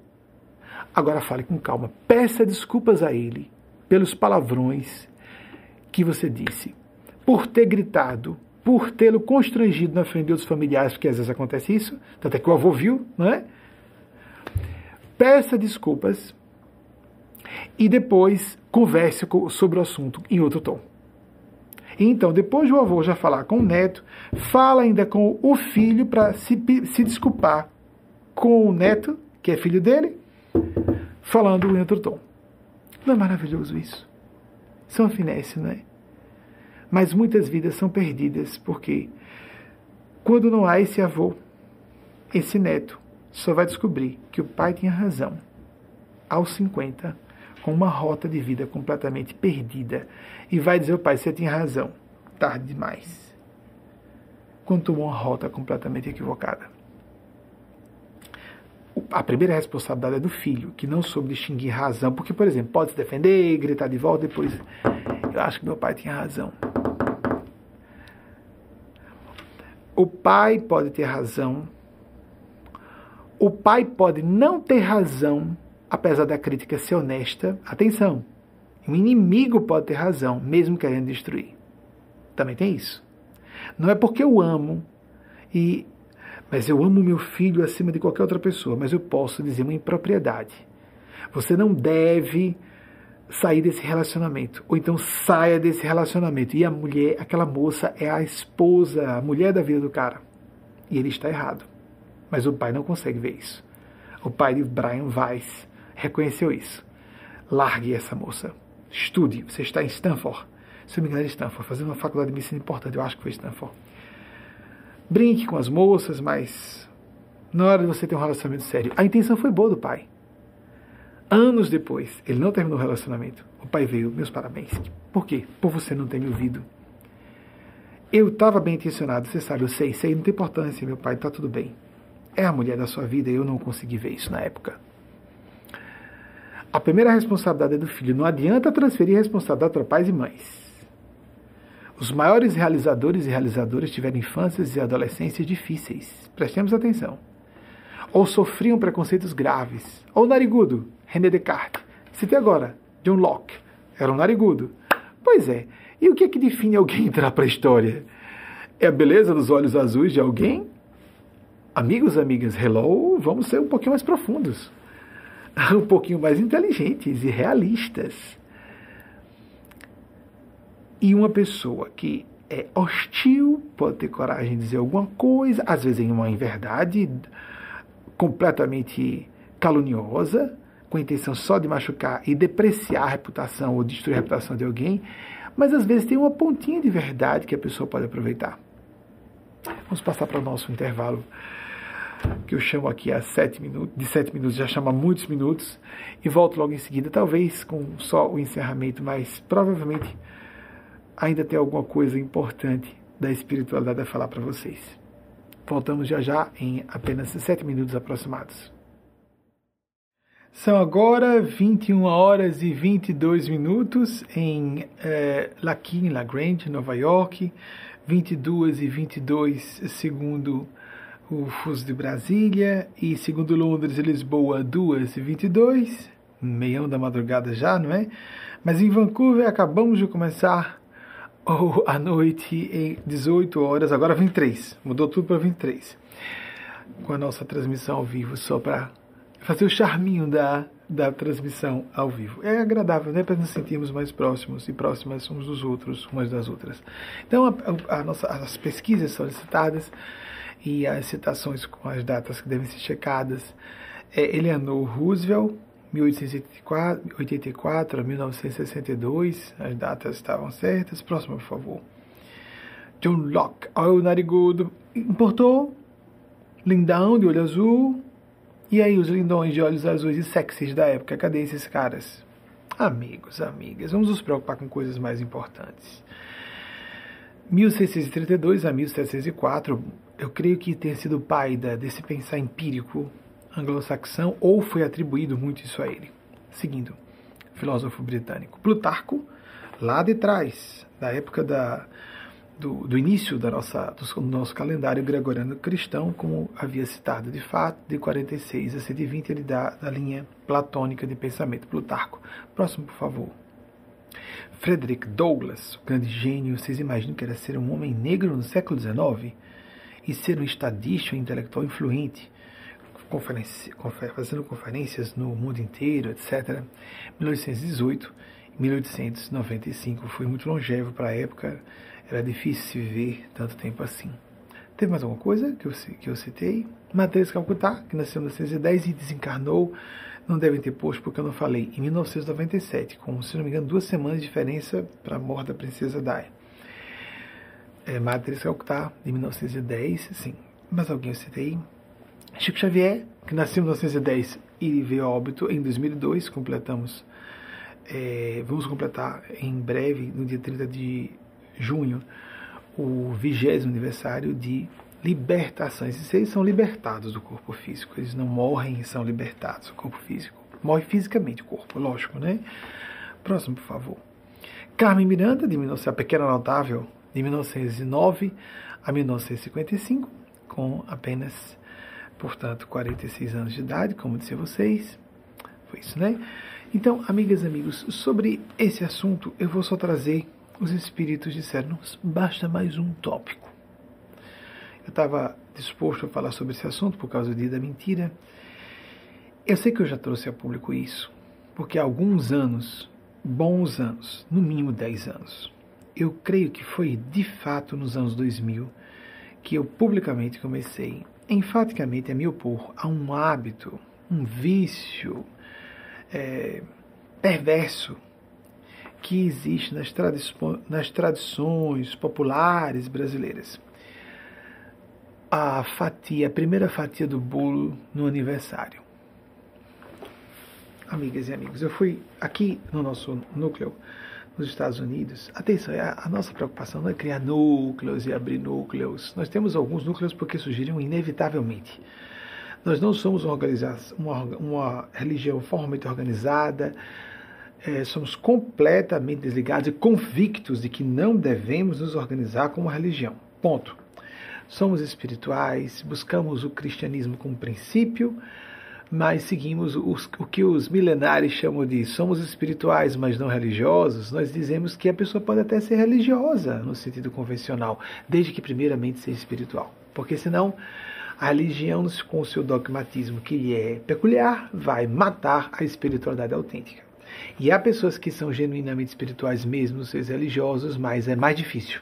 É mais difícil. É mais fácil a pessoa se enquadrar no ritual e esquecer-se da essência, a flama sagrada que está representada arquetípica, mitológica, simbolicamente no ritual. Mas o ritual é importante também para ativar tudo isso. Há muita pobreza na nossa cultura dos ritos de entrada e de saída.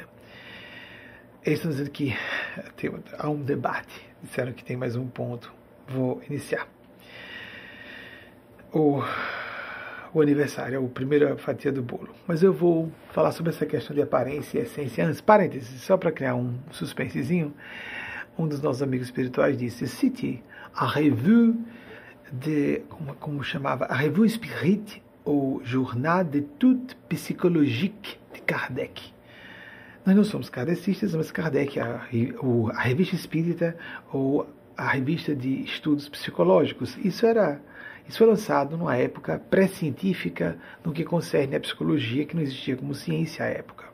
Existiam, sim, estudiosos do comportamento humano e da psique humana, mas entendia-se psicologia e Kardec fazia referência à psicologia fazendo reportação à origem etimológica da palavra, que psique é alma em grego. Muito bem. Então, no estudo da alma. Chegou-se ao disparate, ele publicou, pelo que eu me recorde, na Revue Spirit e não na sua obra é, bibliográfica, que havia pessoas que estavam preocupadas em identificar a altura, a envergadura evolutiva de um espírito pela qualidade da caligrafia. Vocês vejam aqui, é, descalabro alguém pode chegar se ela estiver mais preocupada com a aparência do que com a essência. Mas nós vemos isso em tudo que é situação. E voltando então, pegando isso. Vejam a situação do primeiro papo. Mas é um ato de amor. É uma declaração pública de afeto. Mesmo quem inventou isso estava muito mal intencionado, ou movido, ou movida por uma, um gênio das trevas. Vamos colocar uma situação simples. Uma mãe de família ela já pediu várias vezes que não ia dar. Recusem-se a participar dessa brincadeira. Eu não. Vou cortar a primeira fatia e vou comer.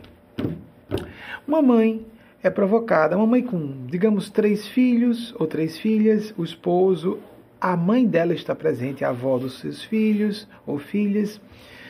Há uma série de pessoas. A primeira fatia vai para quem? Tem essa, essa perguntinha desagradável. Então, nosso núcleo, que surgiu no correr dos anos, espontaneamente, é, tem pessoas de várias regiões do Brasil. E eu andei pesquisando, faltava confirmar no sul do Brasil. Todas as pessoas, gente do Nordeste, gente do Sudeste, gente do Sul, são de gente do Norte aqui, nem do Centro-Oeste. Mas tem os, os integrantes aqui são do Sudeste, do Sul e do Nordeste. Em todas as regiões, dessas três regiões gigantescas, há esse vício. Primeira fatia vai para quem? Imaginemos. Uma mãe ter que escolher a qual filho ou a qual filha ela vai dar a primeira fatia. Ela vai declarar o preferido ou a preferida porque mães, mesmo que não assumam conscientemente, podem ter inconscientemente uma preferência. Isso é humanamente plausível, normal e esperável, às vezes até pelo bom comportamento de um filho ou de uma filha, ou porque a mãe se confunda ao perceber que um filho ou uma filha precisa mais de sua assistência, ou tem mais problemas, então ela dá mais atenção àquele filho ou àquela filha porque precisa mais dela. Estou falando de uma mãe, não vou nem colocar pai na história. O marido muito ciumento Vamos imaginar que seja um cara ciumento. Não estou dizendo que todos sejam. Vamos colocar uma situação, como eu falei, do avô paterno, o pai e o filho.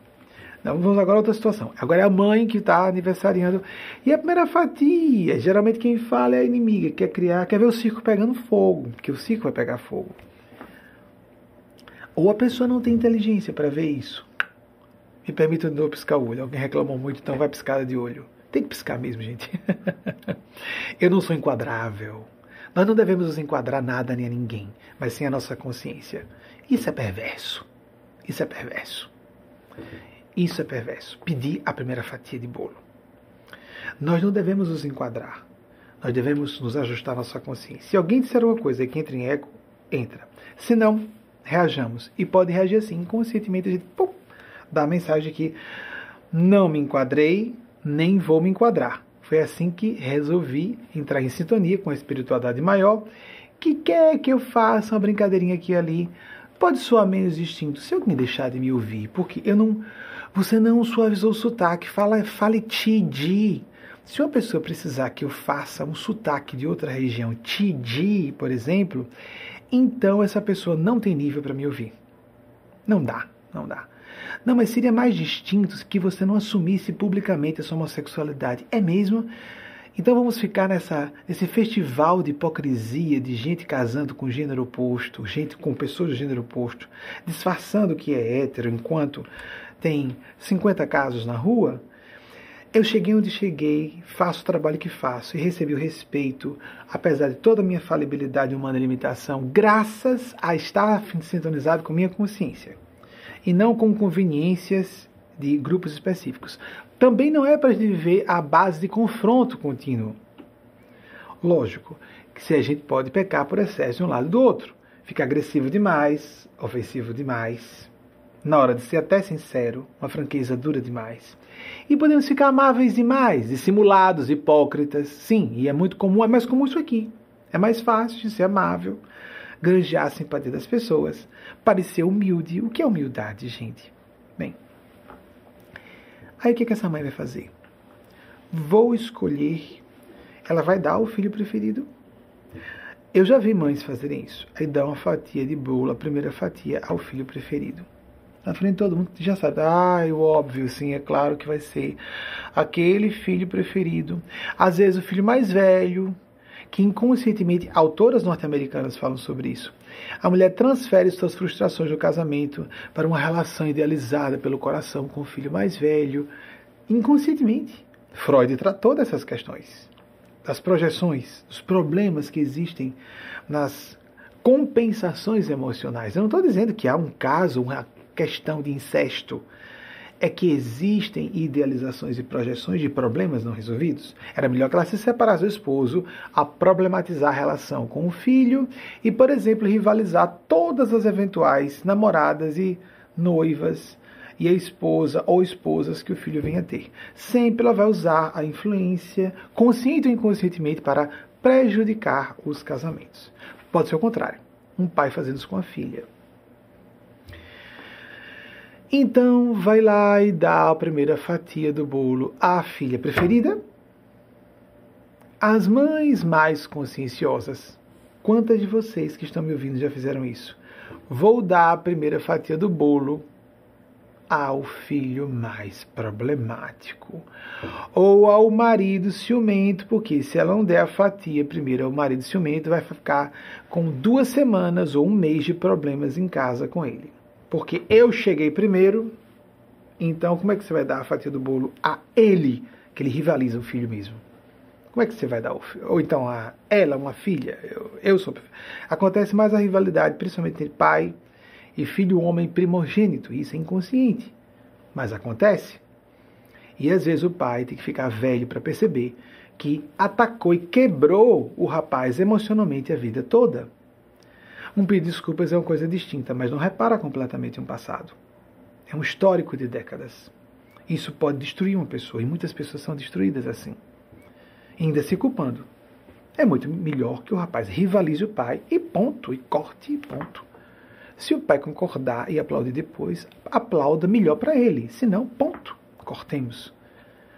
Se depois pede desculpas e a pessoa com grandeza de moral, aceita pedir desculpas, ótimo. Algumas podem dizer, é mesmo agora? Agora é tarde, eu precisei de você lá atrás. Agora não.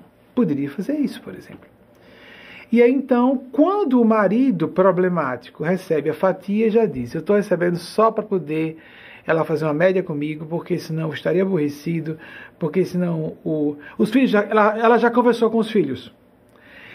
Então, o filho problemático que recebe a fatia de bolo, ou o marido ciumento que recebeu a fatia de bolo, já sabe que aquilo é uma mentira, uma mentira bem intencionada. Os demais já sabem disso e fica todo mundo de mau humor. Estragou a festa. É sempre que acontece isso? Não.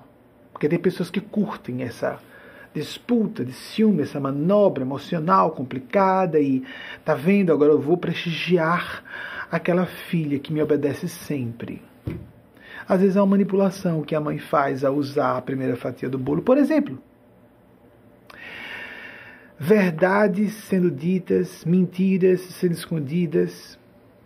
O que Eugênia pede há tanto tempo que se fale não precisamos mentir, mas podemos omitir. Houve um senhor que falou recentemente comigo, gostei, omissão estratégica. É.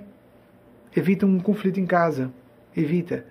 Esse princípio do omitir sem precisar mentir, isso é difícil a gente contornar.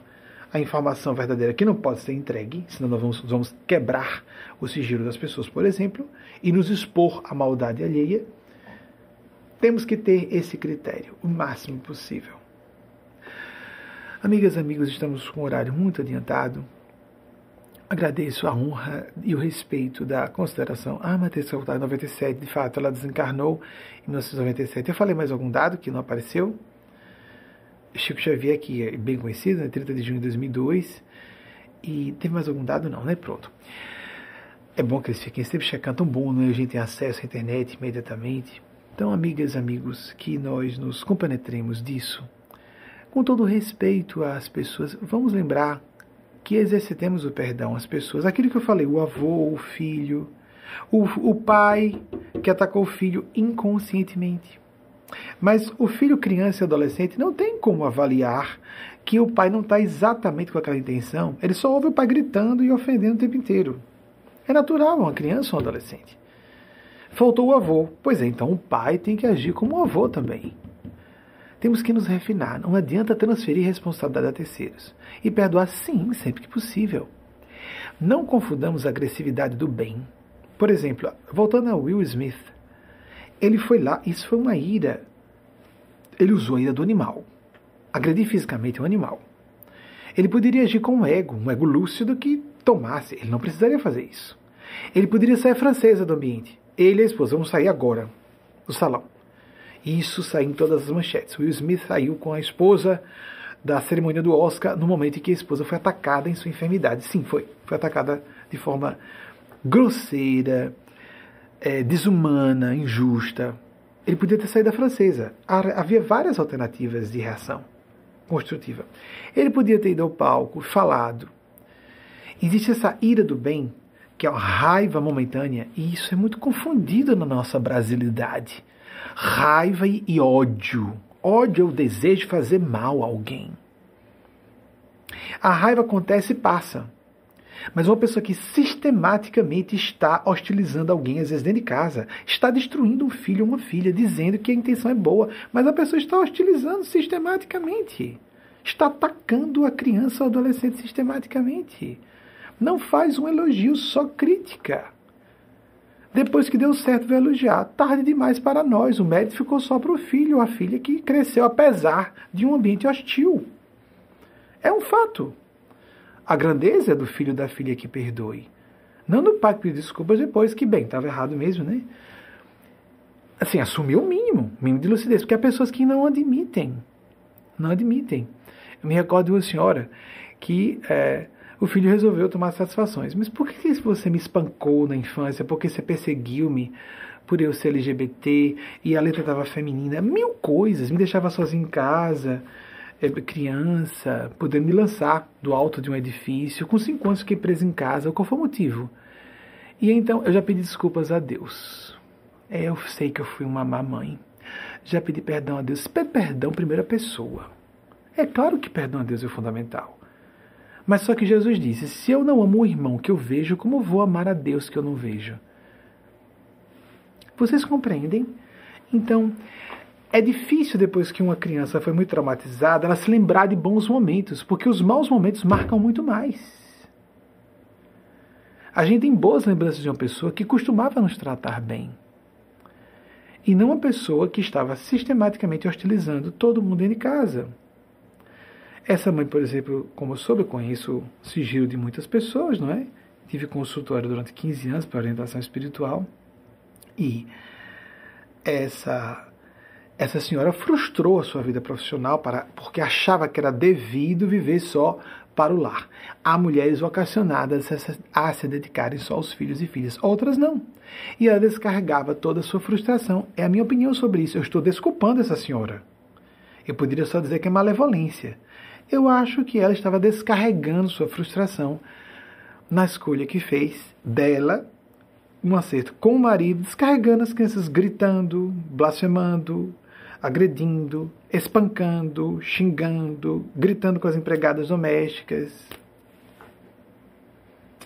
E depois pedir desculpas a Deus. Já pedi perdão a Deus. Tem que pedir perdão primeiro, isso é princípio da escola dos 12 passos. Primeiro eu peço perdão meu, meu irmão, Jesus disse isso. Primeiro você tem que pedir perdão à pessoa. Depois é que você pode ter o perdão de Deus. Você não se desculpa pelo que você fez. É ridículo. Isso é uma superfície dos sentimentos autênticos. É muito comum as pessoas se sentem vítimas muito facilmente, mesmo quando são algozes.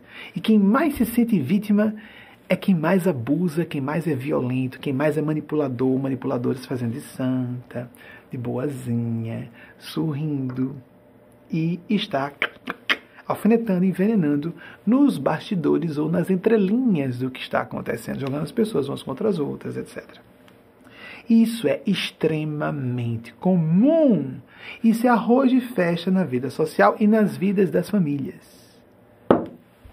Porque a pessoa acha que se é pai ou mãe, ou é irmão ou irmã, pode fazer o que quiser que a pessoa vai ter que engolir e aguentar. E é por isso que a maior parte de irmãos e irmãs, adultos ou adultas, quando alguém se desenvolve mais, as outras começam a hostilizar e descobrem razões para dizerem que tem motivo para estar afastados ou afastadas. Já viram isso? Isso é muito comum. Famílias biológicas muito unidas ou têm relacionamentos superficiais ou têm relacionamentos falsos, ficam sorrindo à mesa do Natal. Tem pessoas que têm pavor da época do Natal porque tem que se encontrar com os escritos do Natal. Não vá, não vá. E depois começa nos bastidores, quando chegam em casa com seus cônjuges e filhos, vão desabafar dos horrores que sofreram na festa de Natal. Aqui acontece no Thanksgiving. Não é para se engolir, é melhor a gente se manter afastado, não conviver. Não há obrigação nenhuma de irmãos conviverem com irmãos ou irmãs com irmãs. Temos obrigação de conviver com filhos e filhas se dependerem de nós, na infância. Mas alguns pais aproveitam que o filho e a filha dependem e descarregam suas frustrações do trabalho, não enfrentam seus, seus chefes, suas chefas, ou o que for, aí descarregam a raiva no filho ou na filha. Fazem isso conscientemente? A maior parte das vezes não, inconscientemente, mas fazem. E a maior parte dessas crianças e adolescentes são destruídas, destruídos. Se forem excepcionalmente fortes, psicologicamente, moralmente, reagem. Aí nós vemos famílias com pessoas quebradas e uma só consegue sair do buraco. Por quê? É o valor pessoal mesmo, moral. Transformar a condição de vítima na condição de um sobrevivente. Você pode escolher isso. Não transfira a responsabilidade por suas quedas e suas infelicidades para pessoas, mesmo que seja seu pai ou sua mãe, que pode ser pai biológico apenas e pode ser pai espiritual realmente. Aquela pessoa que tem status moral e capacidade intelectual de conduzir você, mesmo sendo adulto ou adulta. Quando se distingue pai biológico de pai espiritual, é porque dificilmente há paridade evolutiva para isso. E é típico do cenário humano termos isso vermos, por exemplo, um filho que é espiritualmente mais velho do que seu pai biológico. São irmãos espirituais. Num ataque, dizer é pai biológico. Por quê? Jesus disse: só chame pai Deus. Ou seja, mãe verdadeira, só Deus. Pai verdadeiro, só Deus. Essa fala de Jesus foi extraordinária. Sem atacar a parentela biológica, ele, diz, ele chamou os primeiros quatro apóstolos de Jesus foram duas duplas de irmãos. Pedro, André, Tiago e João. Duas duplas de irmãos biológicos, que eram irmãos pelo Espírito também. Às vezes, mãe e filha são duas irmãs. Às vezes é o contrário. Um pai nasce como filho biológico. Cabe ao pai biológico, com o passar dos anos, perceber que o filho, na verdade, é que pode orientar. Com a adultidade, vai chegando, o espírito vai revelando sua verdadeira, é, como é que eu posso dizer, meu Deus, idade espiritual, o seu grau de desenvolvimento. Não adianta só estudar. Tem pessoas muito cultas, muito instruídas, mas que nem sabem administrar, gerenciar o seu conhecimento. Há pessoas que só se instruem, elas não conseguem ficar esclarecidas, mais maduras, mais sábias. O comportamento é menos maduro. E há pais e mães que têm o bom senso de perceber: nossa, meu filho adulto com 30 anos está começando a me orientar. E tem razão no que está dizendo. Não só porque às vezes pertence a outra geração, há valores assim. Coisa simples, ó. Meu esposo tem 18 anos menos que eu. Em nenhum assunto tecnológico eu me meto a saber nada. Tem essa arrogância boba de pessoas mais velhas. Que bobagem. Eu digo como pessoa mais velha em relação ao meu esposo, por exemplo, que teria idade de ser meu filho. E qual o problema? Se ele é adulto. Ele tinha 20, eu tinha 37 para fazer 38. Então ele estava com quase 21. Quando começamos o relacionamento, eu tinha 20, ele tinha 20 e eu quase 38. 18 anos de diferença. Passaram-se já Vamos fazer 14 anos de relacionamento esse ano. Ele vai fazer 34, eu vou fazer 52. Não há nenhuma questão tecnológica que me deu trabalho. Wagner, vem aqui. Você, é a sua geração, facilite. Qual o problema de admitir uma limitação numa área? E se fosse psicologicamente ou espiritualmente assim? Quando cheguei perto de Chico, eu sabia isso é uma santa. Por que as pessoas não veem isso?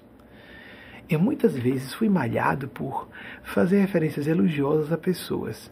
O que é isso que você fica falando tanta gente com PHD, hein? Porque é um mérito da pessoa. E por que, que você fala de santidade, Chico? Porque era uma Roma santa. Não era só um gênio mediúnico. Essa picuinha de nós não admitirmos o valor das pessoas. E nós podemos descobrir, enquanto é criança e adolescente, mesmo que seja uma alma mais velha, vai ter características próprias da infância e da adolescência mais velhos. Chegam os 25, chegam os 30, chegam os 35. Então, todos os irmãos e irmãs revelam sua verdadeira personalidade e caráter. As rivalidades que estavam ocultadas no nível mais superficial de relacionamento desaparecem. E a relação de filhos e filhas com pais e mães pode ser modificada. Alguns pais e mães têm maturidade psicológica suficiente para reconhecer, apesar de meu filho ou minha filha, mas está à frente é mais sensato, é mais ponderada, é mais sensível, é mais adulta. Aí ficam dizendo uma série de coisas. Eu, se, se tivesse, eu ajudaria você. Tem mesmo para fazer? Às vezes a pessoa é só caótica, mas ela se acha desapegada. É caótica, é irresponsável, é leviana. Mas se eu tivesse eu ajudaria todo mundo. Mesmo você não cuida nem de si. Como é que você disse que um dia ajudaria outras pessoas? É muito fácil fazer crítica a pessoas que estão em posições em que ela nunca esteve e nem nunca poderá estar. É muito fácil e é equivocado. A pessoa não tem senso de autocrítica. Às vezes a pessoa não tem empatia, não tem sensibilidade, é completamente fria. Eu já vi uma pessoa assim, completamente fria, não empática, e só tratava bem as pessoas e disse para mim claramente assim: eu coloco as pessoas na minha mão quando eu bem quero do jeito que eu quero. Caramba, ela tá assumindo para mim que é psicopata e manipuladora? Não tem vergonha de dizer isso? Mas se diz muito sensível, muito empática, está sempre bem. É, mas um, foi graças a uma irmã que a tirou de uma crise de depressão. Ela estava enfurnada, abandonada por todo mundo, pelos pais, etc. Uma irmã saiu de um estado para outro uma irmã que não era só biológica, era irmã do espírito. E a tirou da cama três dias, presa um leito, um leito da cama, um leito de depressão. Quando digo leito é prostrada mesmo, né? Porque ela se vinculou a uma pessoa sádica que a vampirizava, porque a gente atrai às vezes o que precisa para perceber a própria insensibilidade também e se desapegar de pessoas que nos façam mal. Se pudermos reajustar de novo os relacionamentos, cuidemos para não imaginar que alguém que nos está perdoando seja alguém com culpa que está voltando. Tem ironias assim da vida, trágicas. Isso é muito comum. Não são eventos corriqueiros. Isso é muito comum. Isso é arroz de festa no universo humano. As perversidades diversas do dia a dia. Procuremos alinhar com nossa consciência. Procuremos ouvir os nossos corações, as nossas consciências. Quase sempre a ovelha tenebrosa, né? Eu não vou dizer ovelha negra, não, que a ovelha negra é mais forte, não é? A raça negra, pele negra, é uma pele com mais melanina, não é? Então, a minha é mais frágil, não posso tomar muito sol, a luz do estúdio é regulada para não ficar muito forte, porque qualquer coisa basta, vai, eu vou desenvolver cânceres de pele mais facilmente que uma pessoa mais forte. A pessoa mestiça e negra tem uma pele mais forte. Simples assim. O cabelo negro é um cabelo mais forte. Não é isso? Você está tratando questão de cor de pele? Porque internamente, fisiologicamente, somos idênticos. Isso é uma abominação, o racismo. Então, vamos. O que é fundamental para encerrarmos aqui, sei que nós nos estendemos um pouquinho mais, se quiserem que eu falasse isso. Vamos buscar as relações pelo Espírito. Não tem nada de errado vão falar, mas se eu não for essa festinha de família, vai todo mundo falar mal, vão falar mal de você de qualquer forma. Vá à festa de família se você quiser, se você estiver disposto ou disposta a isso. Vão inventar o que quiserem, vão acreditar no que quiserem, do jeito que quiserem, e vão repetir tanto que vão acreditar naquelas mentiras. Ponto final. Havia disputa entre irmãos e irmãs. Irmãos do mesmo gênero é muito comum isso. Irmãs do mesmo gênero. É muito comum. Quando irmãos são amigos, aí são muito amigos. Aí, então o, o amor pelo semelhante genético torna a relação mais poderosa. Como pais e filhos, e mães e filhas muito unidos e unidas. Mas se constrói com o tempo. Não adianta a gente maltratar uma pessoa a vida inteira e de repente quer que tudo esteja completamente resolvido. Não é assim tão simples nós estamos esquecendo que, enquanto eu estava só descarregando minha raiva, uma outra pessoa estava sendo altamente marcada na infância e na adolescência. Ah, mas é porque eu tinha preconceito. Sim, mas você estava arrebentando com aquela pessoa. E agora, bem, agora que eu já disse que foi preconceito, esqueça tudo. Não sai assim. Não, não tem um condão mágico. A mente humana não funciona assim. Então vai ficar tudo legal. a relação nossa tem que ser assim, como sempre devia ter sido como sempre deveria ter sido, por orientação do pai, que era o adulto, e a criança. Ou seja, deveria haver respeito do pai desde o início e da mãe desde o início. É assim que um relacionamento bom e harmônico é mantido desde o início, com respeito do pai e da mãe.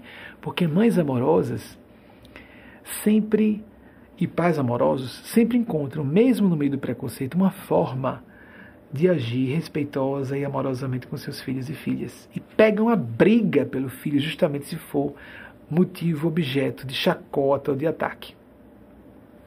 Deixa eu contar um caso, pessoal. Minha avó paterna, uma mulher distintíssima, uma mulher muito virtuosa. Fiz questão de, no último ano e meio da vida dela, ir todos os dias à porta da casa dela quando eu não conseguia entrar, depois do almoço. Eu ia todos os dias à casa dela, que era a brecha de tempo que eu tinha, para que ela me abençoasse, tocando na minha cabeça. Ainda pedi a ela, como conhecia esse princípio dos plexos energéticos, que é de várias tradições espirituais. O hinduísmo estuda isso, isso há milênios. Os plexos principais, o, o kardecismo fala sobre isso na época era kardecista. O plexo frontal, o chá, ou chakra, o chakra coronário, que é da coroa, o alto, não o coronário é do coração.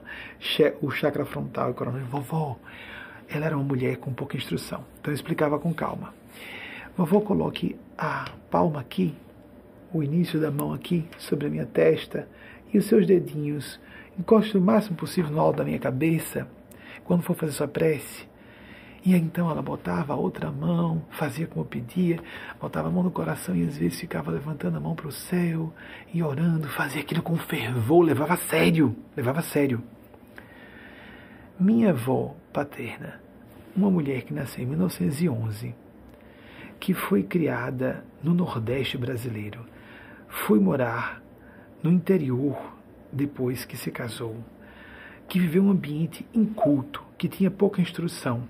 Quando eu fui apresentar meu companheiro da época, ela riu de lado. Sim, sim, sim. Vamos sentar, fique à vontade. Rindo de lado, com um sorriso meio maroto. Sim, se sente, se sente, fique à vontade. Chama para entrar. Meu cônjuge da época que pedia que eu não dissesse a ninguém, ela descobriu. Você falou alguma coisa? Não. Ela percebeu. ela já sabe que eu sou gay. Eu não precisei dizer a ela. Ela sabe.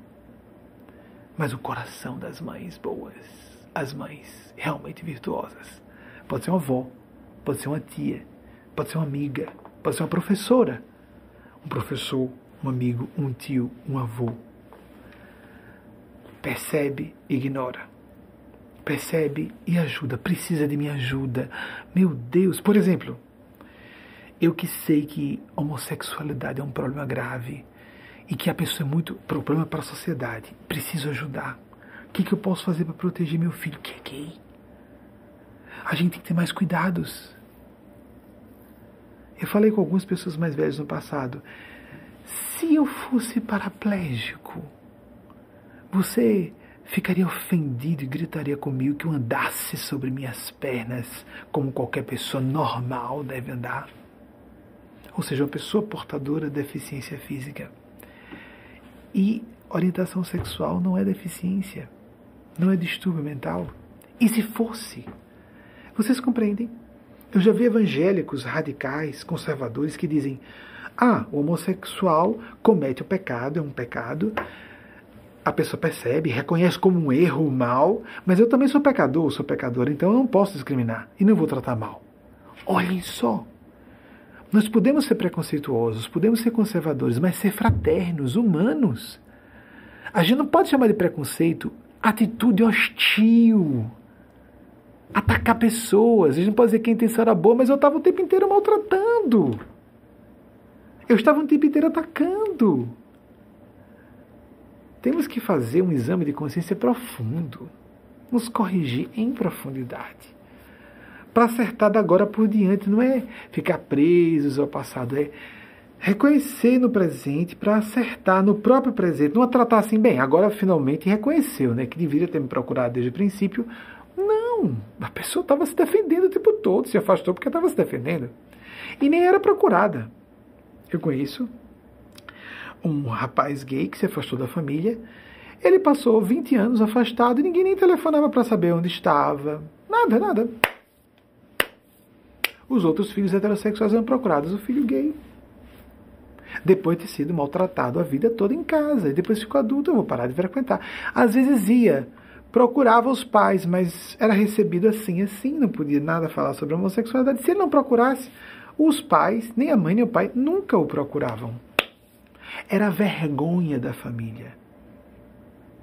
Para a sociedade, era a pessoa que era o maior destaque na família os pais e os, e, a, e os irmãos eram conhecidos como os pais e os irmãos dessa pessoa.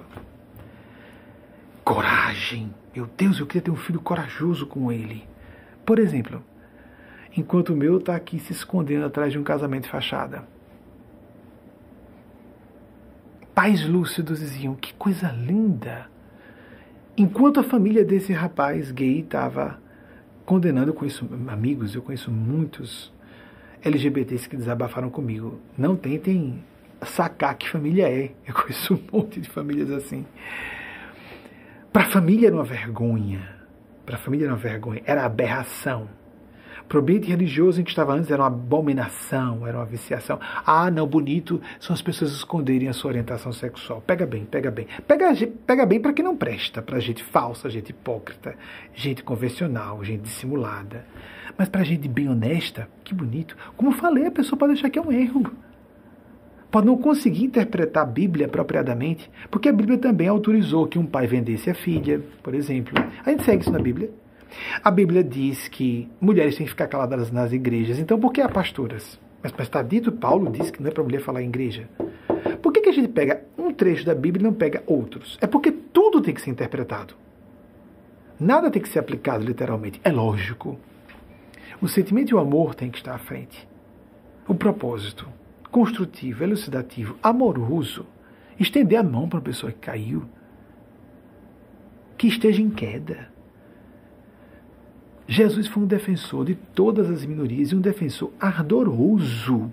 Ele preferia estar com traidores da pátria, corruptos e corruptores que tivessem se arrependido e que se esforçassem para melhorar, com prostitutas, meretrizes assumidas ou adúlteras. Ele esteve com essas pessoas e preferia essas pessoas e disse: Eu vim para aqueles que já sabem que são enfermos, enfermas. Eu vim para aqueles que já sabem que são pecadores e pecadoras. E o que nós vemos nos meios religiosos? Gente querendo ser santa, ou parecer santa, o que é pior ainda, pura falsidade. Nós vemos poucos exemplos, como do padre Júlio Lancelotti, no meio religioso convencional e vivendo claramente a caridade, a afetividade cristã o apoio às minorias discriminadas. Tem uma cena, alguém pode dizer que aquilo é. Eu já citei alguns, há um ano e meio ou dois, não sei, em que ele se ajoelha aos pés de uma travesti ou uma mulher trans. Eu não sei exatamente se é uma travesti ou uma mulher trans. Eu sei que teríamos que perguntar a ela. Eu quero pedir a você desculpas. Olhem que coisa bonita, ele assumiu para si. É, pelo, pelo, por como você é tratada. E eu vou fazer uma coisa, eu quero pedir licença a você para fazer e ele se abaixa, se ajoelha aos pés dela e beija os pés da moça trans, que era mestiça também. E pobre. Tudo que no Brasil é visto como ah, motivo de repulsa, e a repulsa não é horror, é discriminação. Mestiça, pobre, travesti. Talvez fosse profissional do sexo, não sei. Se ajoelhou aos pés e beijou os pés dela, pedindo desculpas pela, pelo preconceito que ela sofre da sociedade. Alguém vai dizer, ah, não, ele está fazendo isso para parecer bom. Não. Amigas e amigos, ele pegou certas brigas bem feias em público. Tudo bem, a gente está desacostumado, não é? A ver pessoas realmente virtuosas. Tem encenações, nós sabemos. Mas tem muito mais encenação de sorriso social. Pessoa muito delicada, muito delicada. Essa pessoa não é delicada. Eu digo porque é muito comum. Por exemplo, ah, eu ouvia muito entre mulheres de uma geração à frente, em Aracaju, havia muito esse vício de usar uma senhora muito, uma pessoa muito delicada, querendo dizer a moça cortês, muito é, bem uh, prendada, não gargalha alto, os bracinhos estão sempre para baixo, as perninhas cruzadas, e sempre abaixa a cabeça para tudo que o marido diz. E, Nossa, a dona Fulana é uma santa, casada com aquele monstro. E as mulheres começaram a não aceitar serem abusadas por seus maridos, seja verbal, moralmente, fisicamente, por, por agressões físicas, por estupro dentro de casa, maridos podem estuprar suas esposas. Não aceitam. E há um bom tempo que isso não é modelo moral. Abaixar a cabeça e aguentar. Nós podemos nos afastar, e perdoar, ou seja, não desejar o mal à pessoa. E o ódio, isso é que é errado, desejar o mal a alguém. Sorrindo e, ah, tomara que aconteça alguma coisa. Vou entregar a justiça de Deus. Você está invocando a força do mal. Entreguei a Deus, estou orando pela alma desencarnada dessa pessoa, está invocando a força do mal. É o seu sentimento que define para onde você está se dirigindo entregar a justiça de Deus. Então você não quer se vingar e quer colocar Deus a seu serviço da sua maldade, do seu desejo de vingança. Não, você está se sintonizando com a força do mal. É o seu sentimento que diz isso. Eu entreguei a Deus. Entreguei a Deus. Já perdoei. Já perdoei. Perdoou? Perdoar é não desejar o mal à pessoa. É ter a finesse de não ficar satisfeito se alguma coisa ruim acontecer àquela pessoa. Olha, isso é difícil acontecer no ser humano normal, mesmo uma pessoa de bem. Eu tive esse pudor. Houve um momento que uma pessoa aprontou tanto comigo, nos anos 2000, que eu disse: olha, por um tempo, posso pedir uma coisa a vocês? Essa pessoa vai se lascar. Mas eu queria assim, não me traga notícia que por enquanto eu vou ficar. Uma parte de mim vai dizer bem empregado. Por enquanto não, por enquanto não, por enquanto não, que ainda vou ficar satisfeito dizendo que é a justiça de Deus. Não me digam. Até que eu disse: olha, podem trazer as notícias. Sabe a mesma coisa de sempre. Fala mal todo mundo, todo lugar que chega. Tá com uma doença cardíaca. Blá, vai começar a contar todas as desgraças. É, só dá mais raiva, só dá mais raiva. Eu alberguei no nosso ambiente uma pessoa, já sabia que era assim, onde chega, botava todo mundo contra todo mundo, falando mal todo mundo o tempo todo, jogando mundo. E a pessoa começa a se arrebentar depois. Mas tem que ficar. Qual a opinião, qual a sugestão que eu dou a vocês? Não procure informações. O que a gente deve pensar sobre alguém que fez mal a gente se afastou? Me dá raiva. A pessoa poderia se beneficiar. Não ouviu minha orientação. Está se arrebentando. Eu fico aborrecida, ela poderia aproveitar. Eu estava fazendo sinceramente pela pessoa. Ela não quis, então deixe se arrebentar.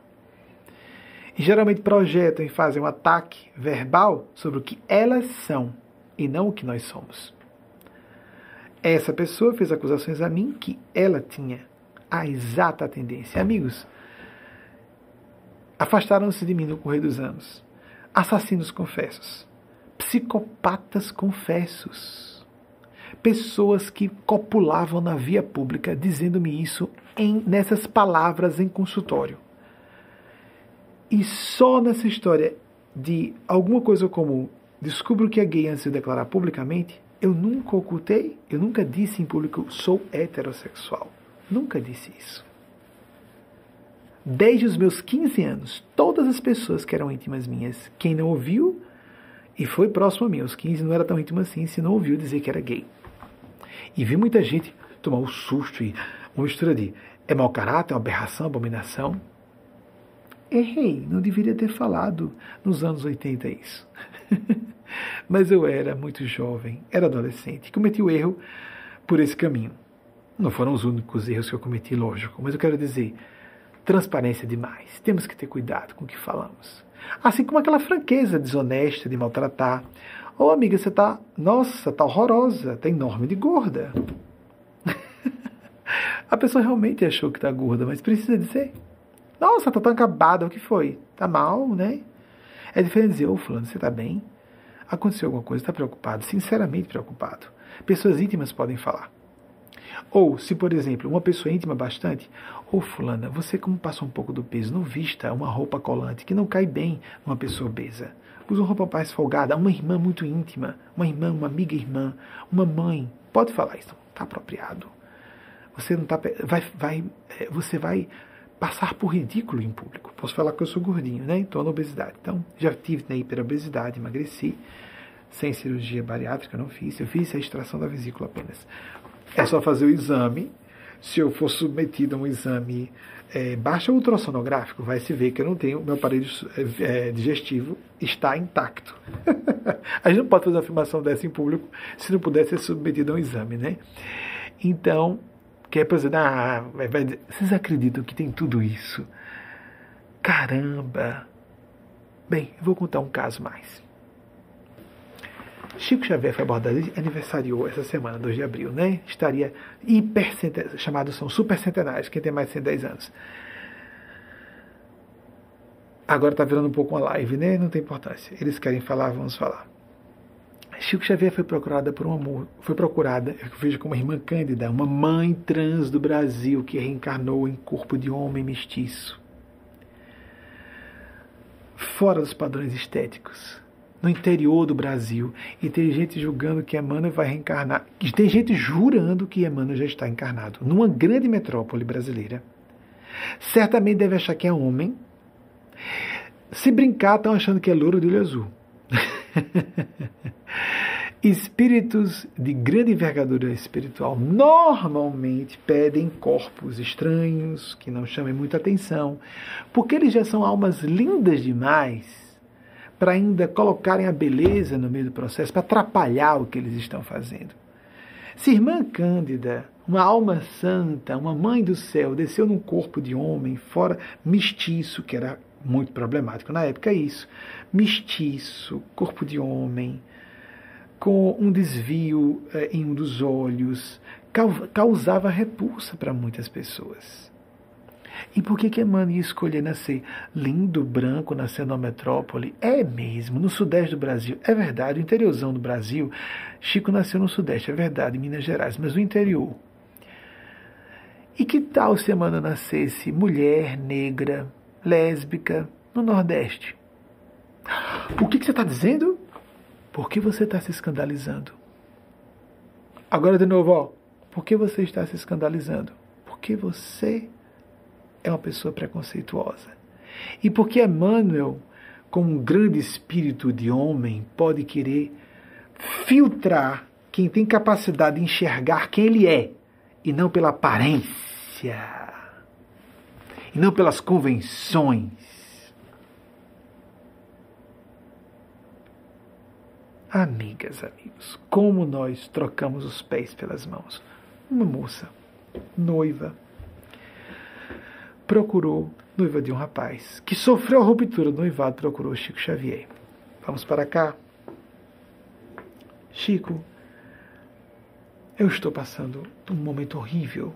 Meu noivo rompeu o noivado por uma por um acontecimento simplesmente injusto.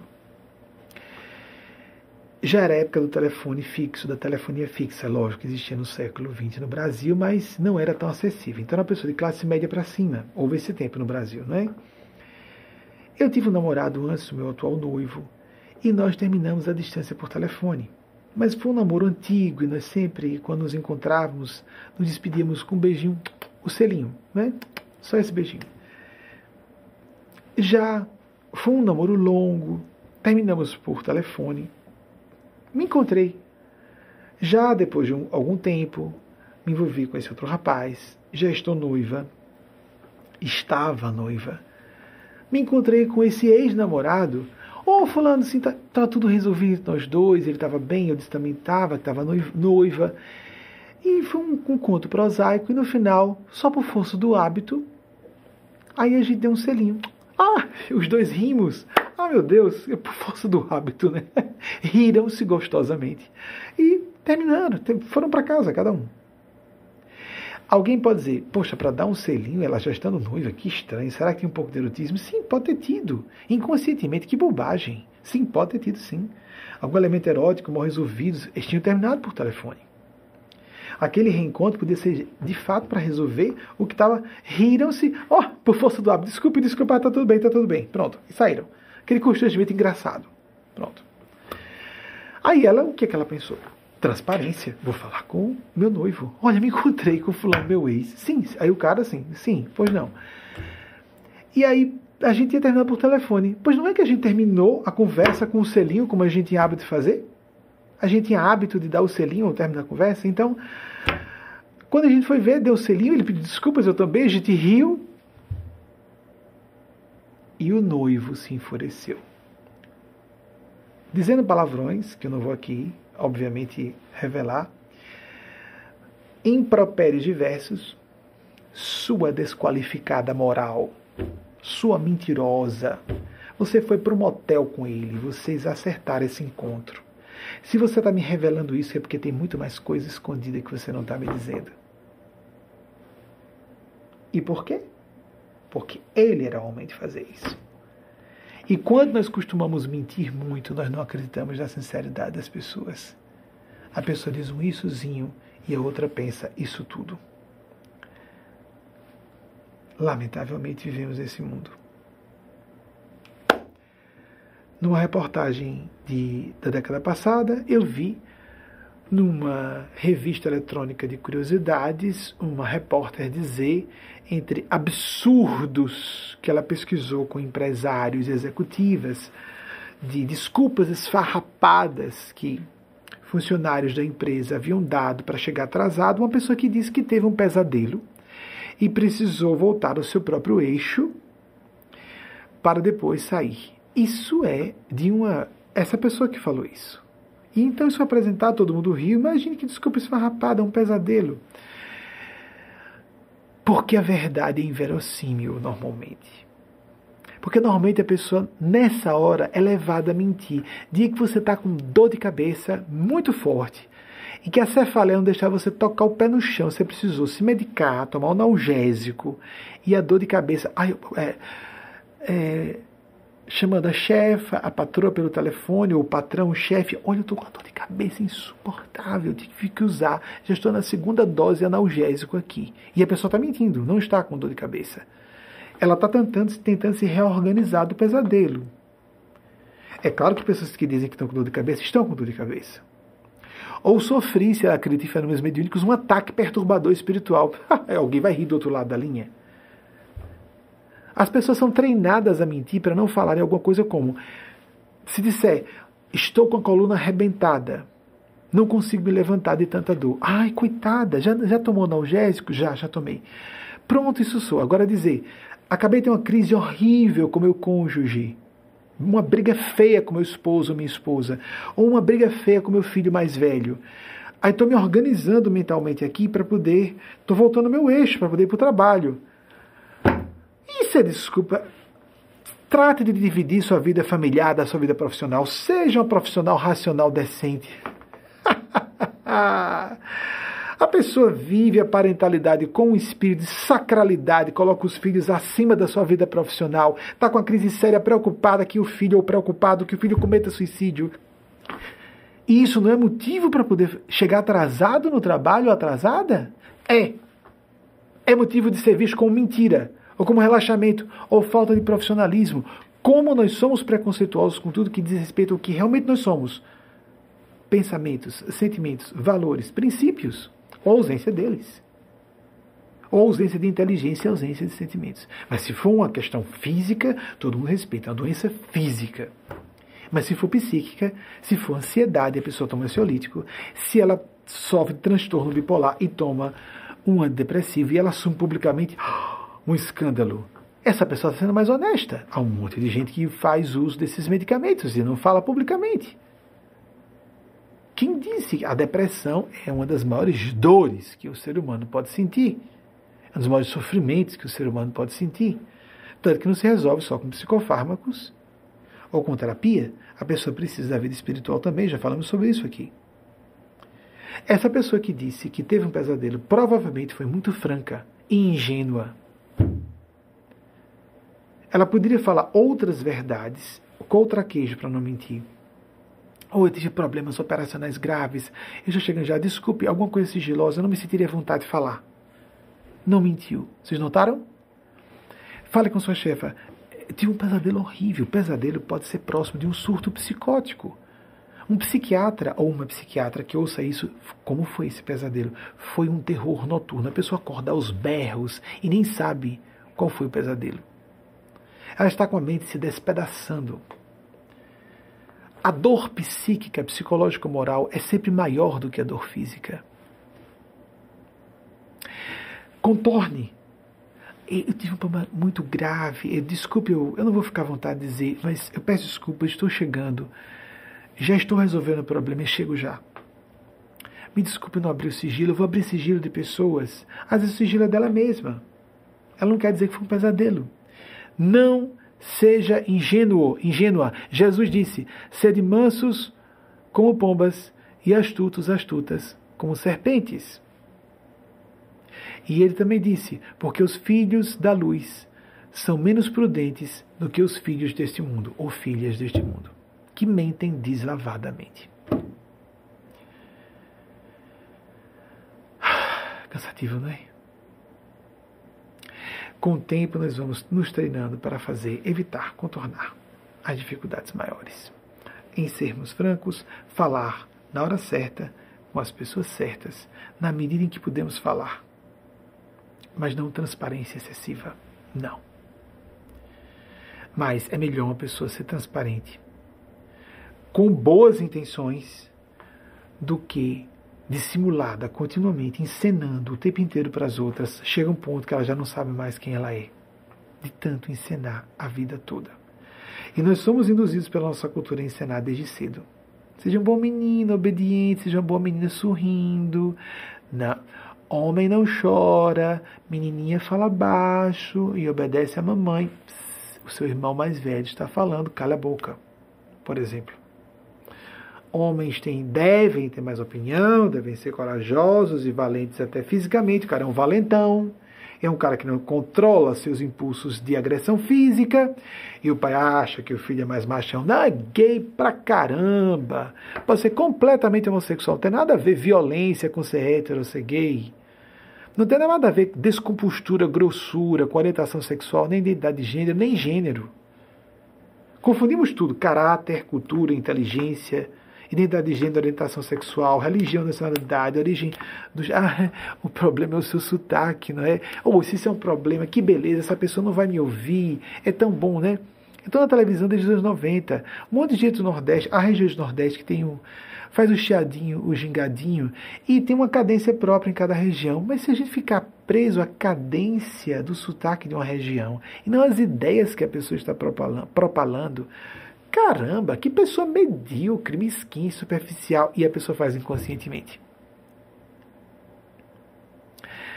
Hiperobeso, uma certa ocasião, eu estava sentado, precisava ir na classe executiva, nas viagens que fazia para cá todos os anos. Numa certa ocasião, eu resolvi brincar, fiz um experimento social, né? Isso é um experimento social.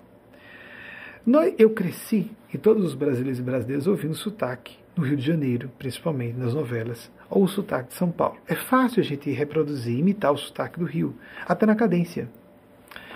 Então eu vou imitar um sotaque suave do Rio de Janeiro para falar com as comissárias de bordo por um tempo.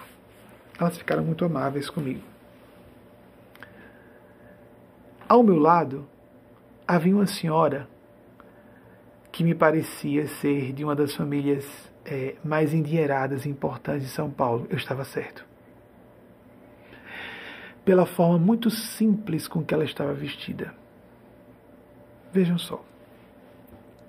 Tudo isso faz parte do mesmo dia e da mesma experiência. Primeiro, as comissárias de bordo, que são pessoas bem instruídas até, às vezes falam três, quatro idiomas de forma mediana. E eu resolvi falar com um sotaquês do carioquês. Existe sergipanês, nordestinês, existe sudestinês, existe tudo isso. Resolvi usar um sotaque indefinido. Se era São Paulo do Rio, não dava para saber. E as pessoas muito amáveis, né? É, era a mesma pessoa. O mesmo homem branco de terno. Porque pesa? Branco? Absurdo. Não deveria significar nada. Ninguém sabe quem eu sou. Ninguém sabia quem eu era ali. Eu sou conhecido no Brasil num nicho específico de interesse. Não sou uma popularidade, ou sou um cara popular, célebre. Não, ninguém sabia quem eu era. Eu estava apenas ali, entre outras pessoas. Eu resolvi usar nos primeiros contatos, e as comissárias muito amáveis, muito amáveis, e daqui a pouco, agora eu vou apertar o botão desligar a encenação do sotaque. Comecei a falar com meu, meu nordestinês. Eu só estava interagindo com duas comissárias. Elas mudaram completamente o comportamento comigo.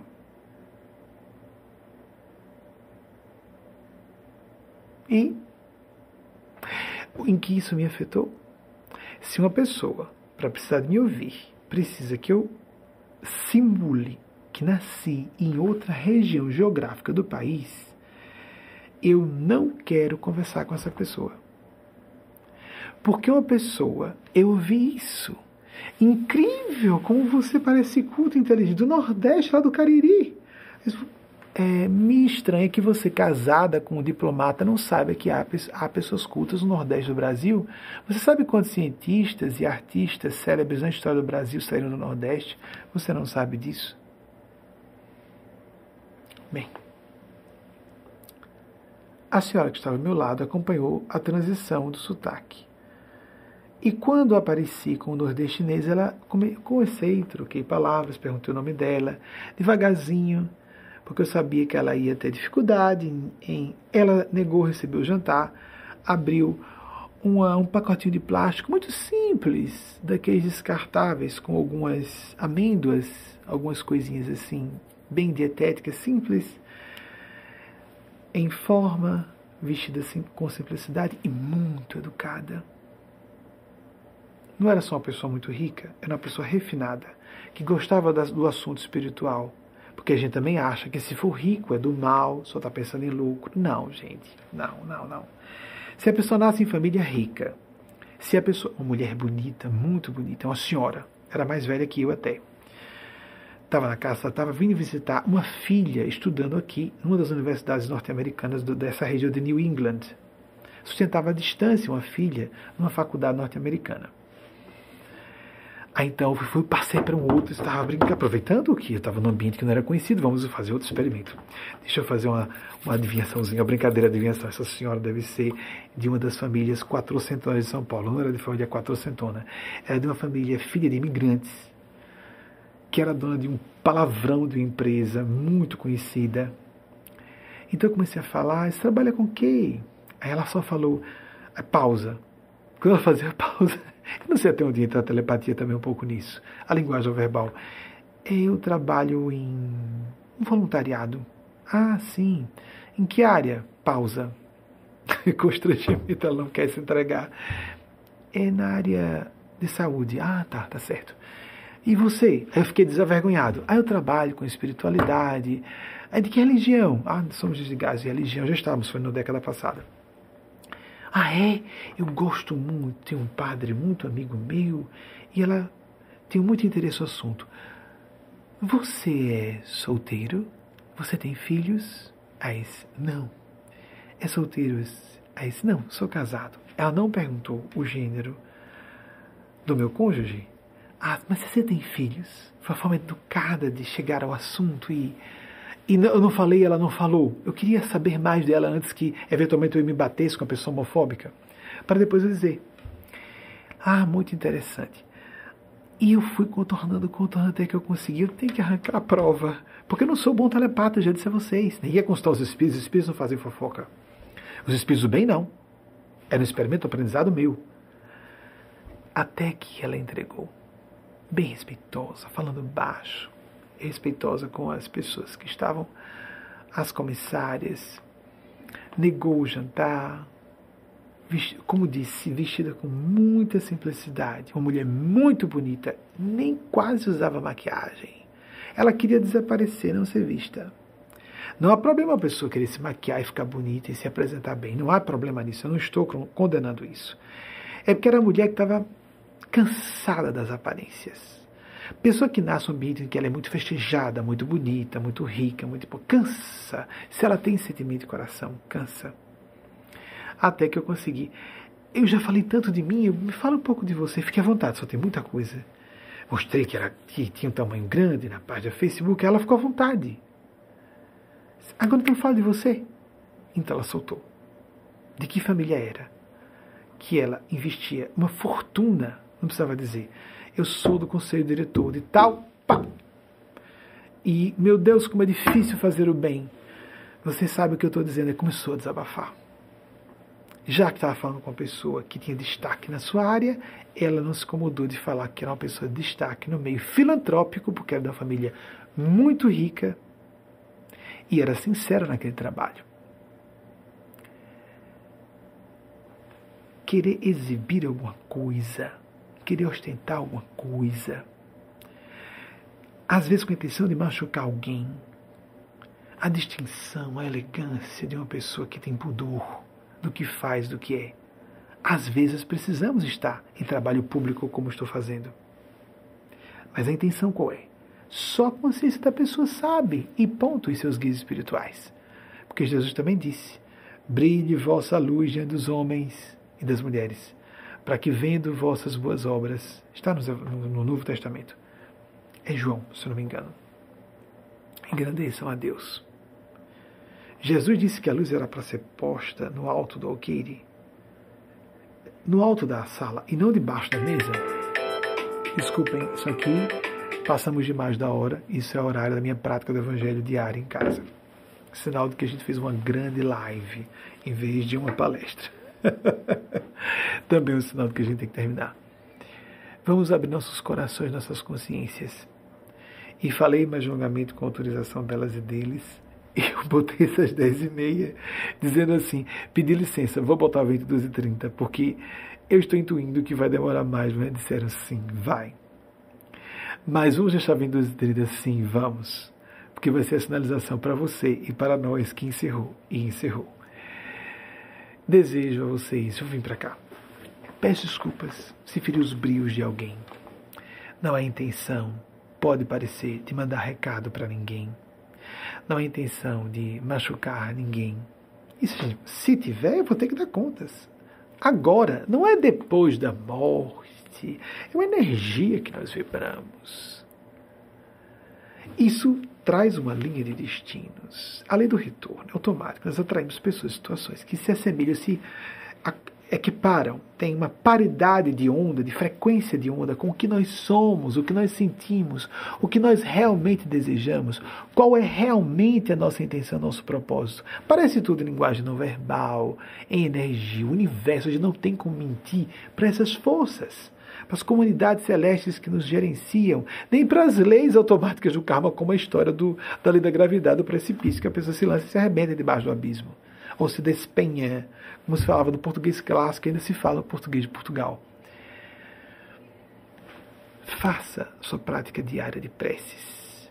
Faça sua prática diária de meditação. Deus existe. Deus existe. Não importa o nome que se dê. Existem civilizações superiores que nos assistem. Daniken, que tenho aqui citado com relativa frequência nos últimos anos, que fala sobre eram os deuses astronautas, crê e declara veementemente, publicamente, que, que Deus exista, porque, bem, nós fomos aqui há indícios muito claros em sítios arqueológicos que nós somos visitados por civilizações superiores no passado. Mas e essas civilizações foram é, produzidas por outras civilizações e o, e o início? Na física se fala que o conjunto de leis da física explicam como matéria pode surgir do vácuo. Quem criou essas leis? De onde vieram essas leis da física, da matemática? E a física explicada por certas equações complexas matemáticas. Quem criou isso? Amigos, há um propósito. Não é nada simplista. Fez o mal e essa pessoa, então por que o tirano está no poder na Rússia? Pois é, não é tão simples assim. Porque esse ser é absoluto, está acima de nossa capacidade de compreensão. E ele permite que nós soframos as consequências de nossos maus feitos. Ele permite que nós vejamos refletido fora de nós as escolhas do que nós sentimos e pensamos. E como disse o iluminista, cada povo tem um governo que merece, porque se assemelha em termos de sentimentos e pensamentos à média do seu povo que nós nos abramos a enxergar com mais clareza quem nós somos, para não projetarmos em terceiros os nossos próprios problemas. Isso que é confortável, comodamente no primeiro momento, é péssimo a médio e longo prazos. Porque se eu não vejo o erro em mim, eu não posso corrigir. Se eu transfiro a responsabilidade para outrem, então eu sou uma mera vítima. Eu me eu tiro meu poder. Eu não me empodero se eu não assumo a responsabilidade para me corrigir. Mais uma vez, a realidade é muito mais complexa do que parece. Nossa ciência é recente. Nossa ciência é muito recente. Há muita coisa a ser descoberta. Há muita coisa a vir pela frente. E nós estamos sendo vigiados e vigiadas. Deus, e antes da divindade, comunidades, físicas e extrafísicas superiores existem. Está tudo sendo supervisionado. Nada passa em branco. E há finalidade benevolente e construtiva em tudo. Eu sei que sou otimista. Eu sei que soa otimista, ingênuo e não é. Para muitos amigos e amigas, eu sou paranoico porque eu vejo perigo onde as pessoas não estão vendo perigos. Tenho um perfil cético muito forte e era extremamente racionalista na juventude. E com o tempo vou vendo que o que há de mais extraordinariamente racional é o que é transracional, o que é místico. O que não pode se submeter aos esquemas estreitos de uma análise meramente racional. A nossa mente vígil não tem capacidade de lidar com bilhões de variáveis, de assuntos complicados demais. Por isso que a liderança, geralmente na política, nos meios acadêmicos, nos meios religiosos, assenta melhor, ajusta-se melhor uma pessoa mais madura que para, pondera aí, por intuição da própria experiência, não é nem querendo dizer que há uma influência mediúnica espiritual. Sabe a melhor rota a tomar. A relação com a espiritualidade, porque é a relação com seres superiores ou com civilizações e gênios superiores, em corpos físicos ou não, em nosso sistema solar ou fora dele, não interessa. É uma relação com um paradoxo. E é um paradoxo que nem fica tão paradoxal quando nos lembramos do simplesmente estarmos lidando com seres que estão à frente de nós. Não vão entregar o gabarito da prova, não vão interferir nos nossos destinos, no nosso poder de autodeterminação. Isso é, isso é consagrado pela, pela ONU, aqui na Terra, hoje. Vocês imaginem, imaginemos todos nós a relação com civilizações superiores. Estamos sendo observados e observadas, e protegidos e protegidas. Escolhamos pelo nosso coração, pelos nossos sentimentos, a sintonia melhor. Porque será essa sintonia que vai definir o que acontecerá conosco adiante. Quer acreditemos nisso ou não. Mesmo coração de todas e todos, que essas forças celestes encontrem permeabilidade em nossos corações para nos enxertar com ideias, sentimentos uma visão mais ampla, que não se prenda aos esquemas estreitos do pensar meramente analítico, que é ótimo para ciências, para descrever fenômenos, mas não para falar de finalidades grandes. O que há de mais amplo, profundo em termos teleológicos, não teológicos, teleológicos, as finalidades últimas. Isso está fora do espectro das ciências. Os assuntos mais profundos da condição humana estão fora dos instrumentais da ciência. A ciência vai chegando cada vez mais a novas áreas. É melhor que ela chegue para nos retirar do obscurantismo ainda medieval que existe entre nós, tanto conspiracionismo maluco. Isso não tem nada a ver com negacionismo científico. Tragamos a ciência para nos limpar de preconceitos e depois que a, ciência explica e descreve fatos, busquemos com espiritualidade, filosofia, como queremos chamar, as finalidades últimas da vida, propósito e não reduzir o meu amor por meus filhos a uma mera troca bioquímica no meu cérebro. A arte é uma mera questão de escape da dor existencial, só isso. Você pode escolher essa dor. Há uma personalidade pública, eu estou com receio que isso volte a tocar. Há uma personalidade pública, sou autorizada a falar isso com vocês para encerrar. Muito importante.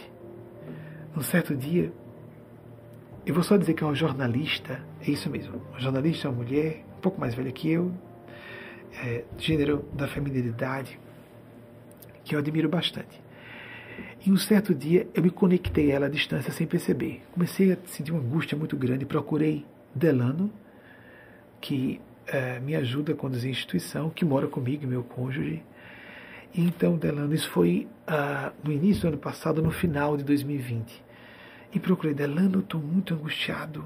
Tem alguma coisa acontecendo. Fui autorizado a ter acesso a essa jornalista. Eu não sabia ainda. E então, a certa altura, ela não está nos grandes meios de divulgação, nos grandes veículos de imprensa agora não. Já esteve, não está agora. E então, é um aperto no coração. Eu não posso dizer o nome por isso mesmo, pelo que eu vou dizer. Tem que botar para fora. Vamos colocar legenda. Até que eu disse, como é difícil ser fulana de tal, e disse o nome e sobrenome. Meu Deus do céu, ela é ateia, sinceramente.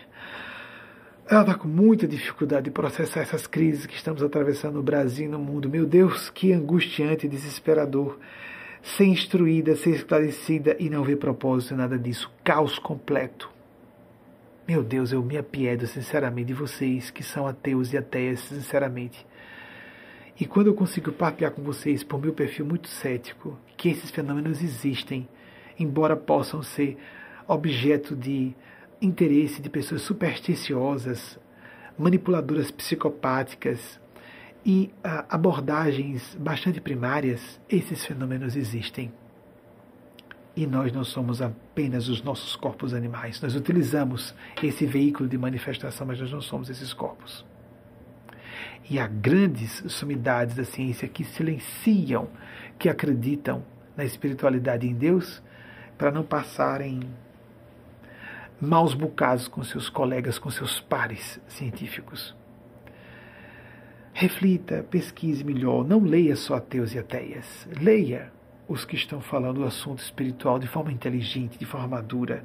A quantidade de pensadores da física quântica desde o século passado que tratam da realidade espiritual é soberba.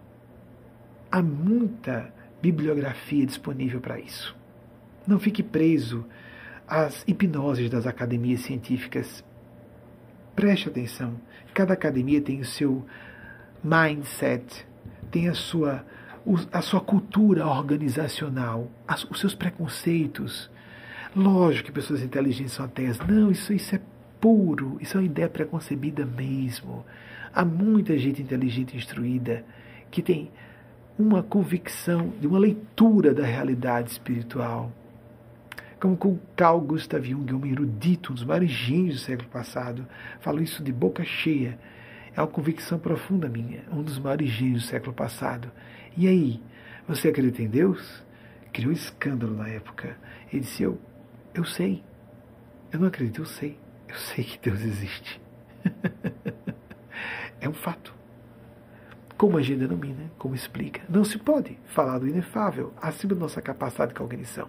Indefinível, inefável, incognoscível, como falavam os gregos. E outros filósofos no correr dos séculos vieram trazer argumentos semelhantes. Deus existe. Deus é infinita bondade, perfeita inteligência. Deus ouve você. O que eu na adolescência dizia, Deus existe, mas não está nem aí para a gente, né? Quem somos nós, poeira cósmica? Pois é, Deus não tem limite. Você vai fazer uma prece e é ouvido e ouvida. Mas não para atender exatamente o que você está pedindo.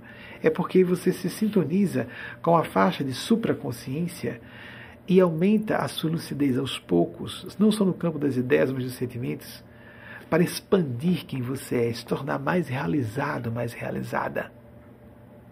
Aos poucos se não for a própria divindade, seres que representam padrões e leis e princípios universais que representam esse centro de consciência universal. Existe. É um fato. E você pode ativar a sua consciência ligando-se a essa rede do bem, que não só é uma comunidade, mas é uma rede de forças. Algumas dessas forças não são consciências, são leis como as leis da física. Você pode se ligar a essa rede e é a comunidade dos seres dedicados ao bem, ou não se ligar, porque os seres e gênios do mal também existem, inclusive fora do corpo, e não respeitam ou não querem, fazem o possível para violar o livre-arbítrio das criaturas. Se você não escolhe o bem e sistematicamente as forças do mal vão ganhar mais espaço no seu coração. Porque as forças do mal, as comunidades do mal, principalmente as extrafísicas, vão fazer o possível para se infiltrar em sua mente e dizer isso é bobo, isso é estúpido. E vão parecer que são pensamentos seus e não são. Alguns sim, claro, tem eco no seu coração. Se tem eco em sua, se entra em ressonância com a estrutura da sua mente, é seu. E eles tentam. Eu continuo sendo ouvindo o outro lado também. Tem certeza? Tenho, tenho convicção. Mas quem é você? Ninguém, ninguém. Mas como alguém posso invocar a misericórdia do céu e receber o socorro celeste. Existe. Existe tudo isso. A escolha é sua pelos seres que respeitam seu livre-arbítrio e querem o seu bem, ou aqueles que querem violar seu livre-arbítrio e usá-lo, usá-la ao bel prazer dos interesses deles e delas, e não dos seus, do seu bem, nem de seus entes queridos. Lamentavelmente, isso também é um fato. Existem os dois polos. Existem. Isso não é maniqueísmo. Isso é pragmatismo transcendental. Existem. Não adianta negar o mal, como vamos falar agora que não há o mal que está acontecendo na Europa. E acontece no mundo o tempo inteiro. Milhares de crianças morrem de fome todos os dias, ou em decorrência da fome, por efeitos relacionados à inanição ou subnutrição.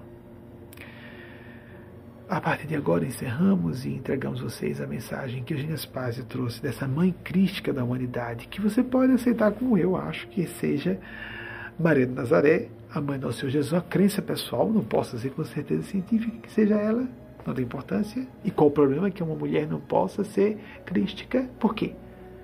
Deus, o absoluto, não teria feminilidade, então estaríamos diminuindo o que é absoluto, absoluto não pode ser diminuído. e se Deus tem uma face feminina, porque tem que ter o lado masculino, porque isso é mera divisão em pares de opostos da nossa capacidade cognitiva humana, nós não podemos dizer que no nível crístico não há feminilidade. Simples assim. Desculpem reiterar, porque nós temos que reouvir, reouvir. Inclusive mulheres. Inclusive mulheres.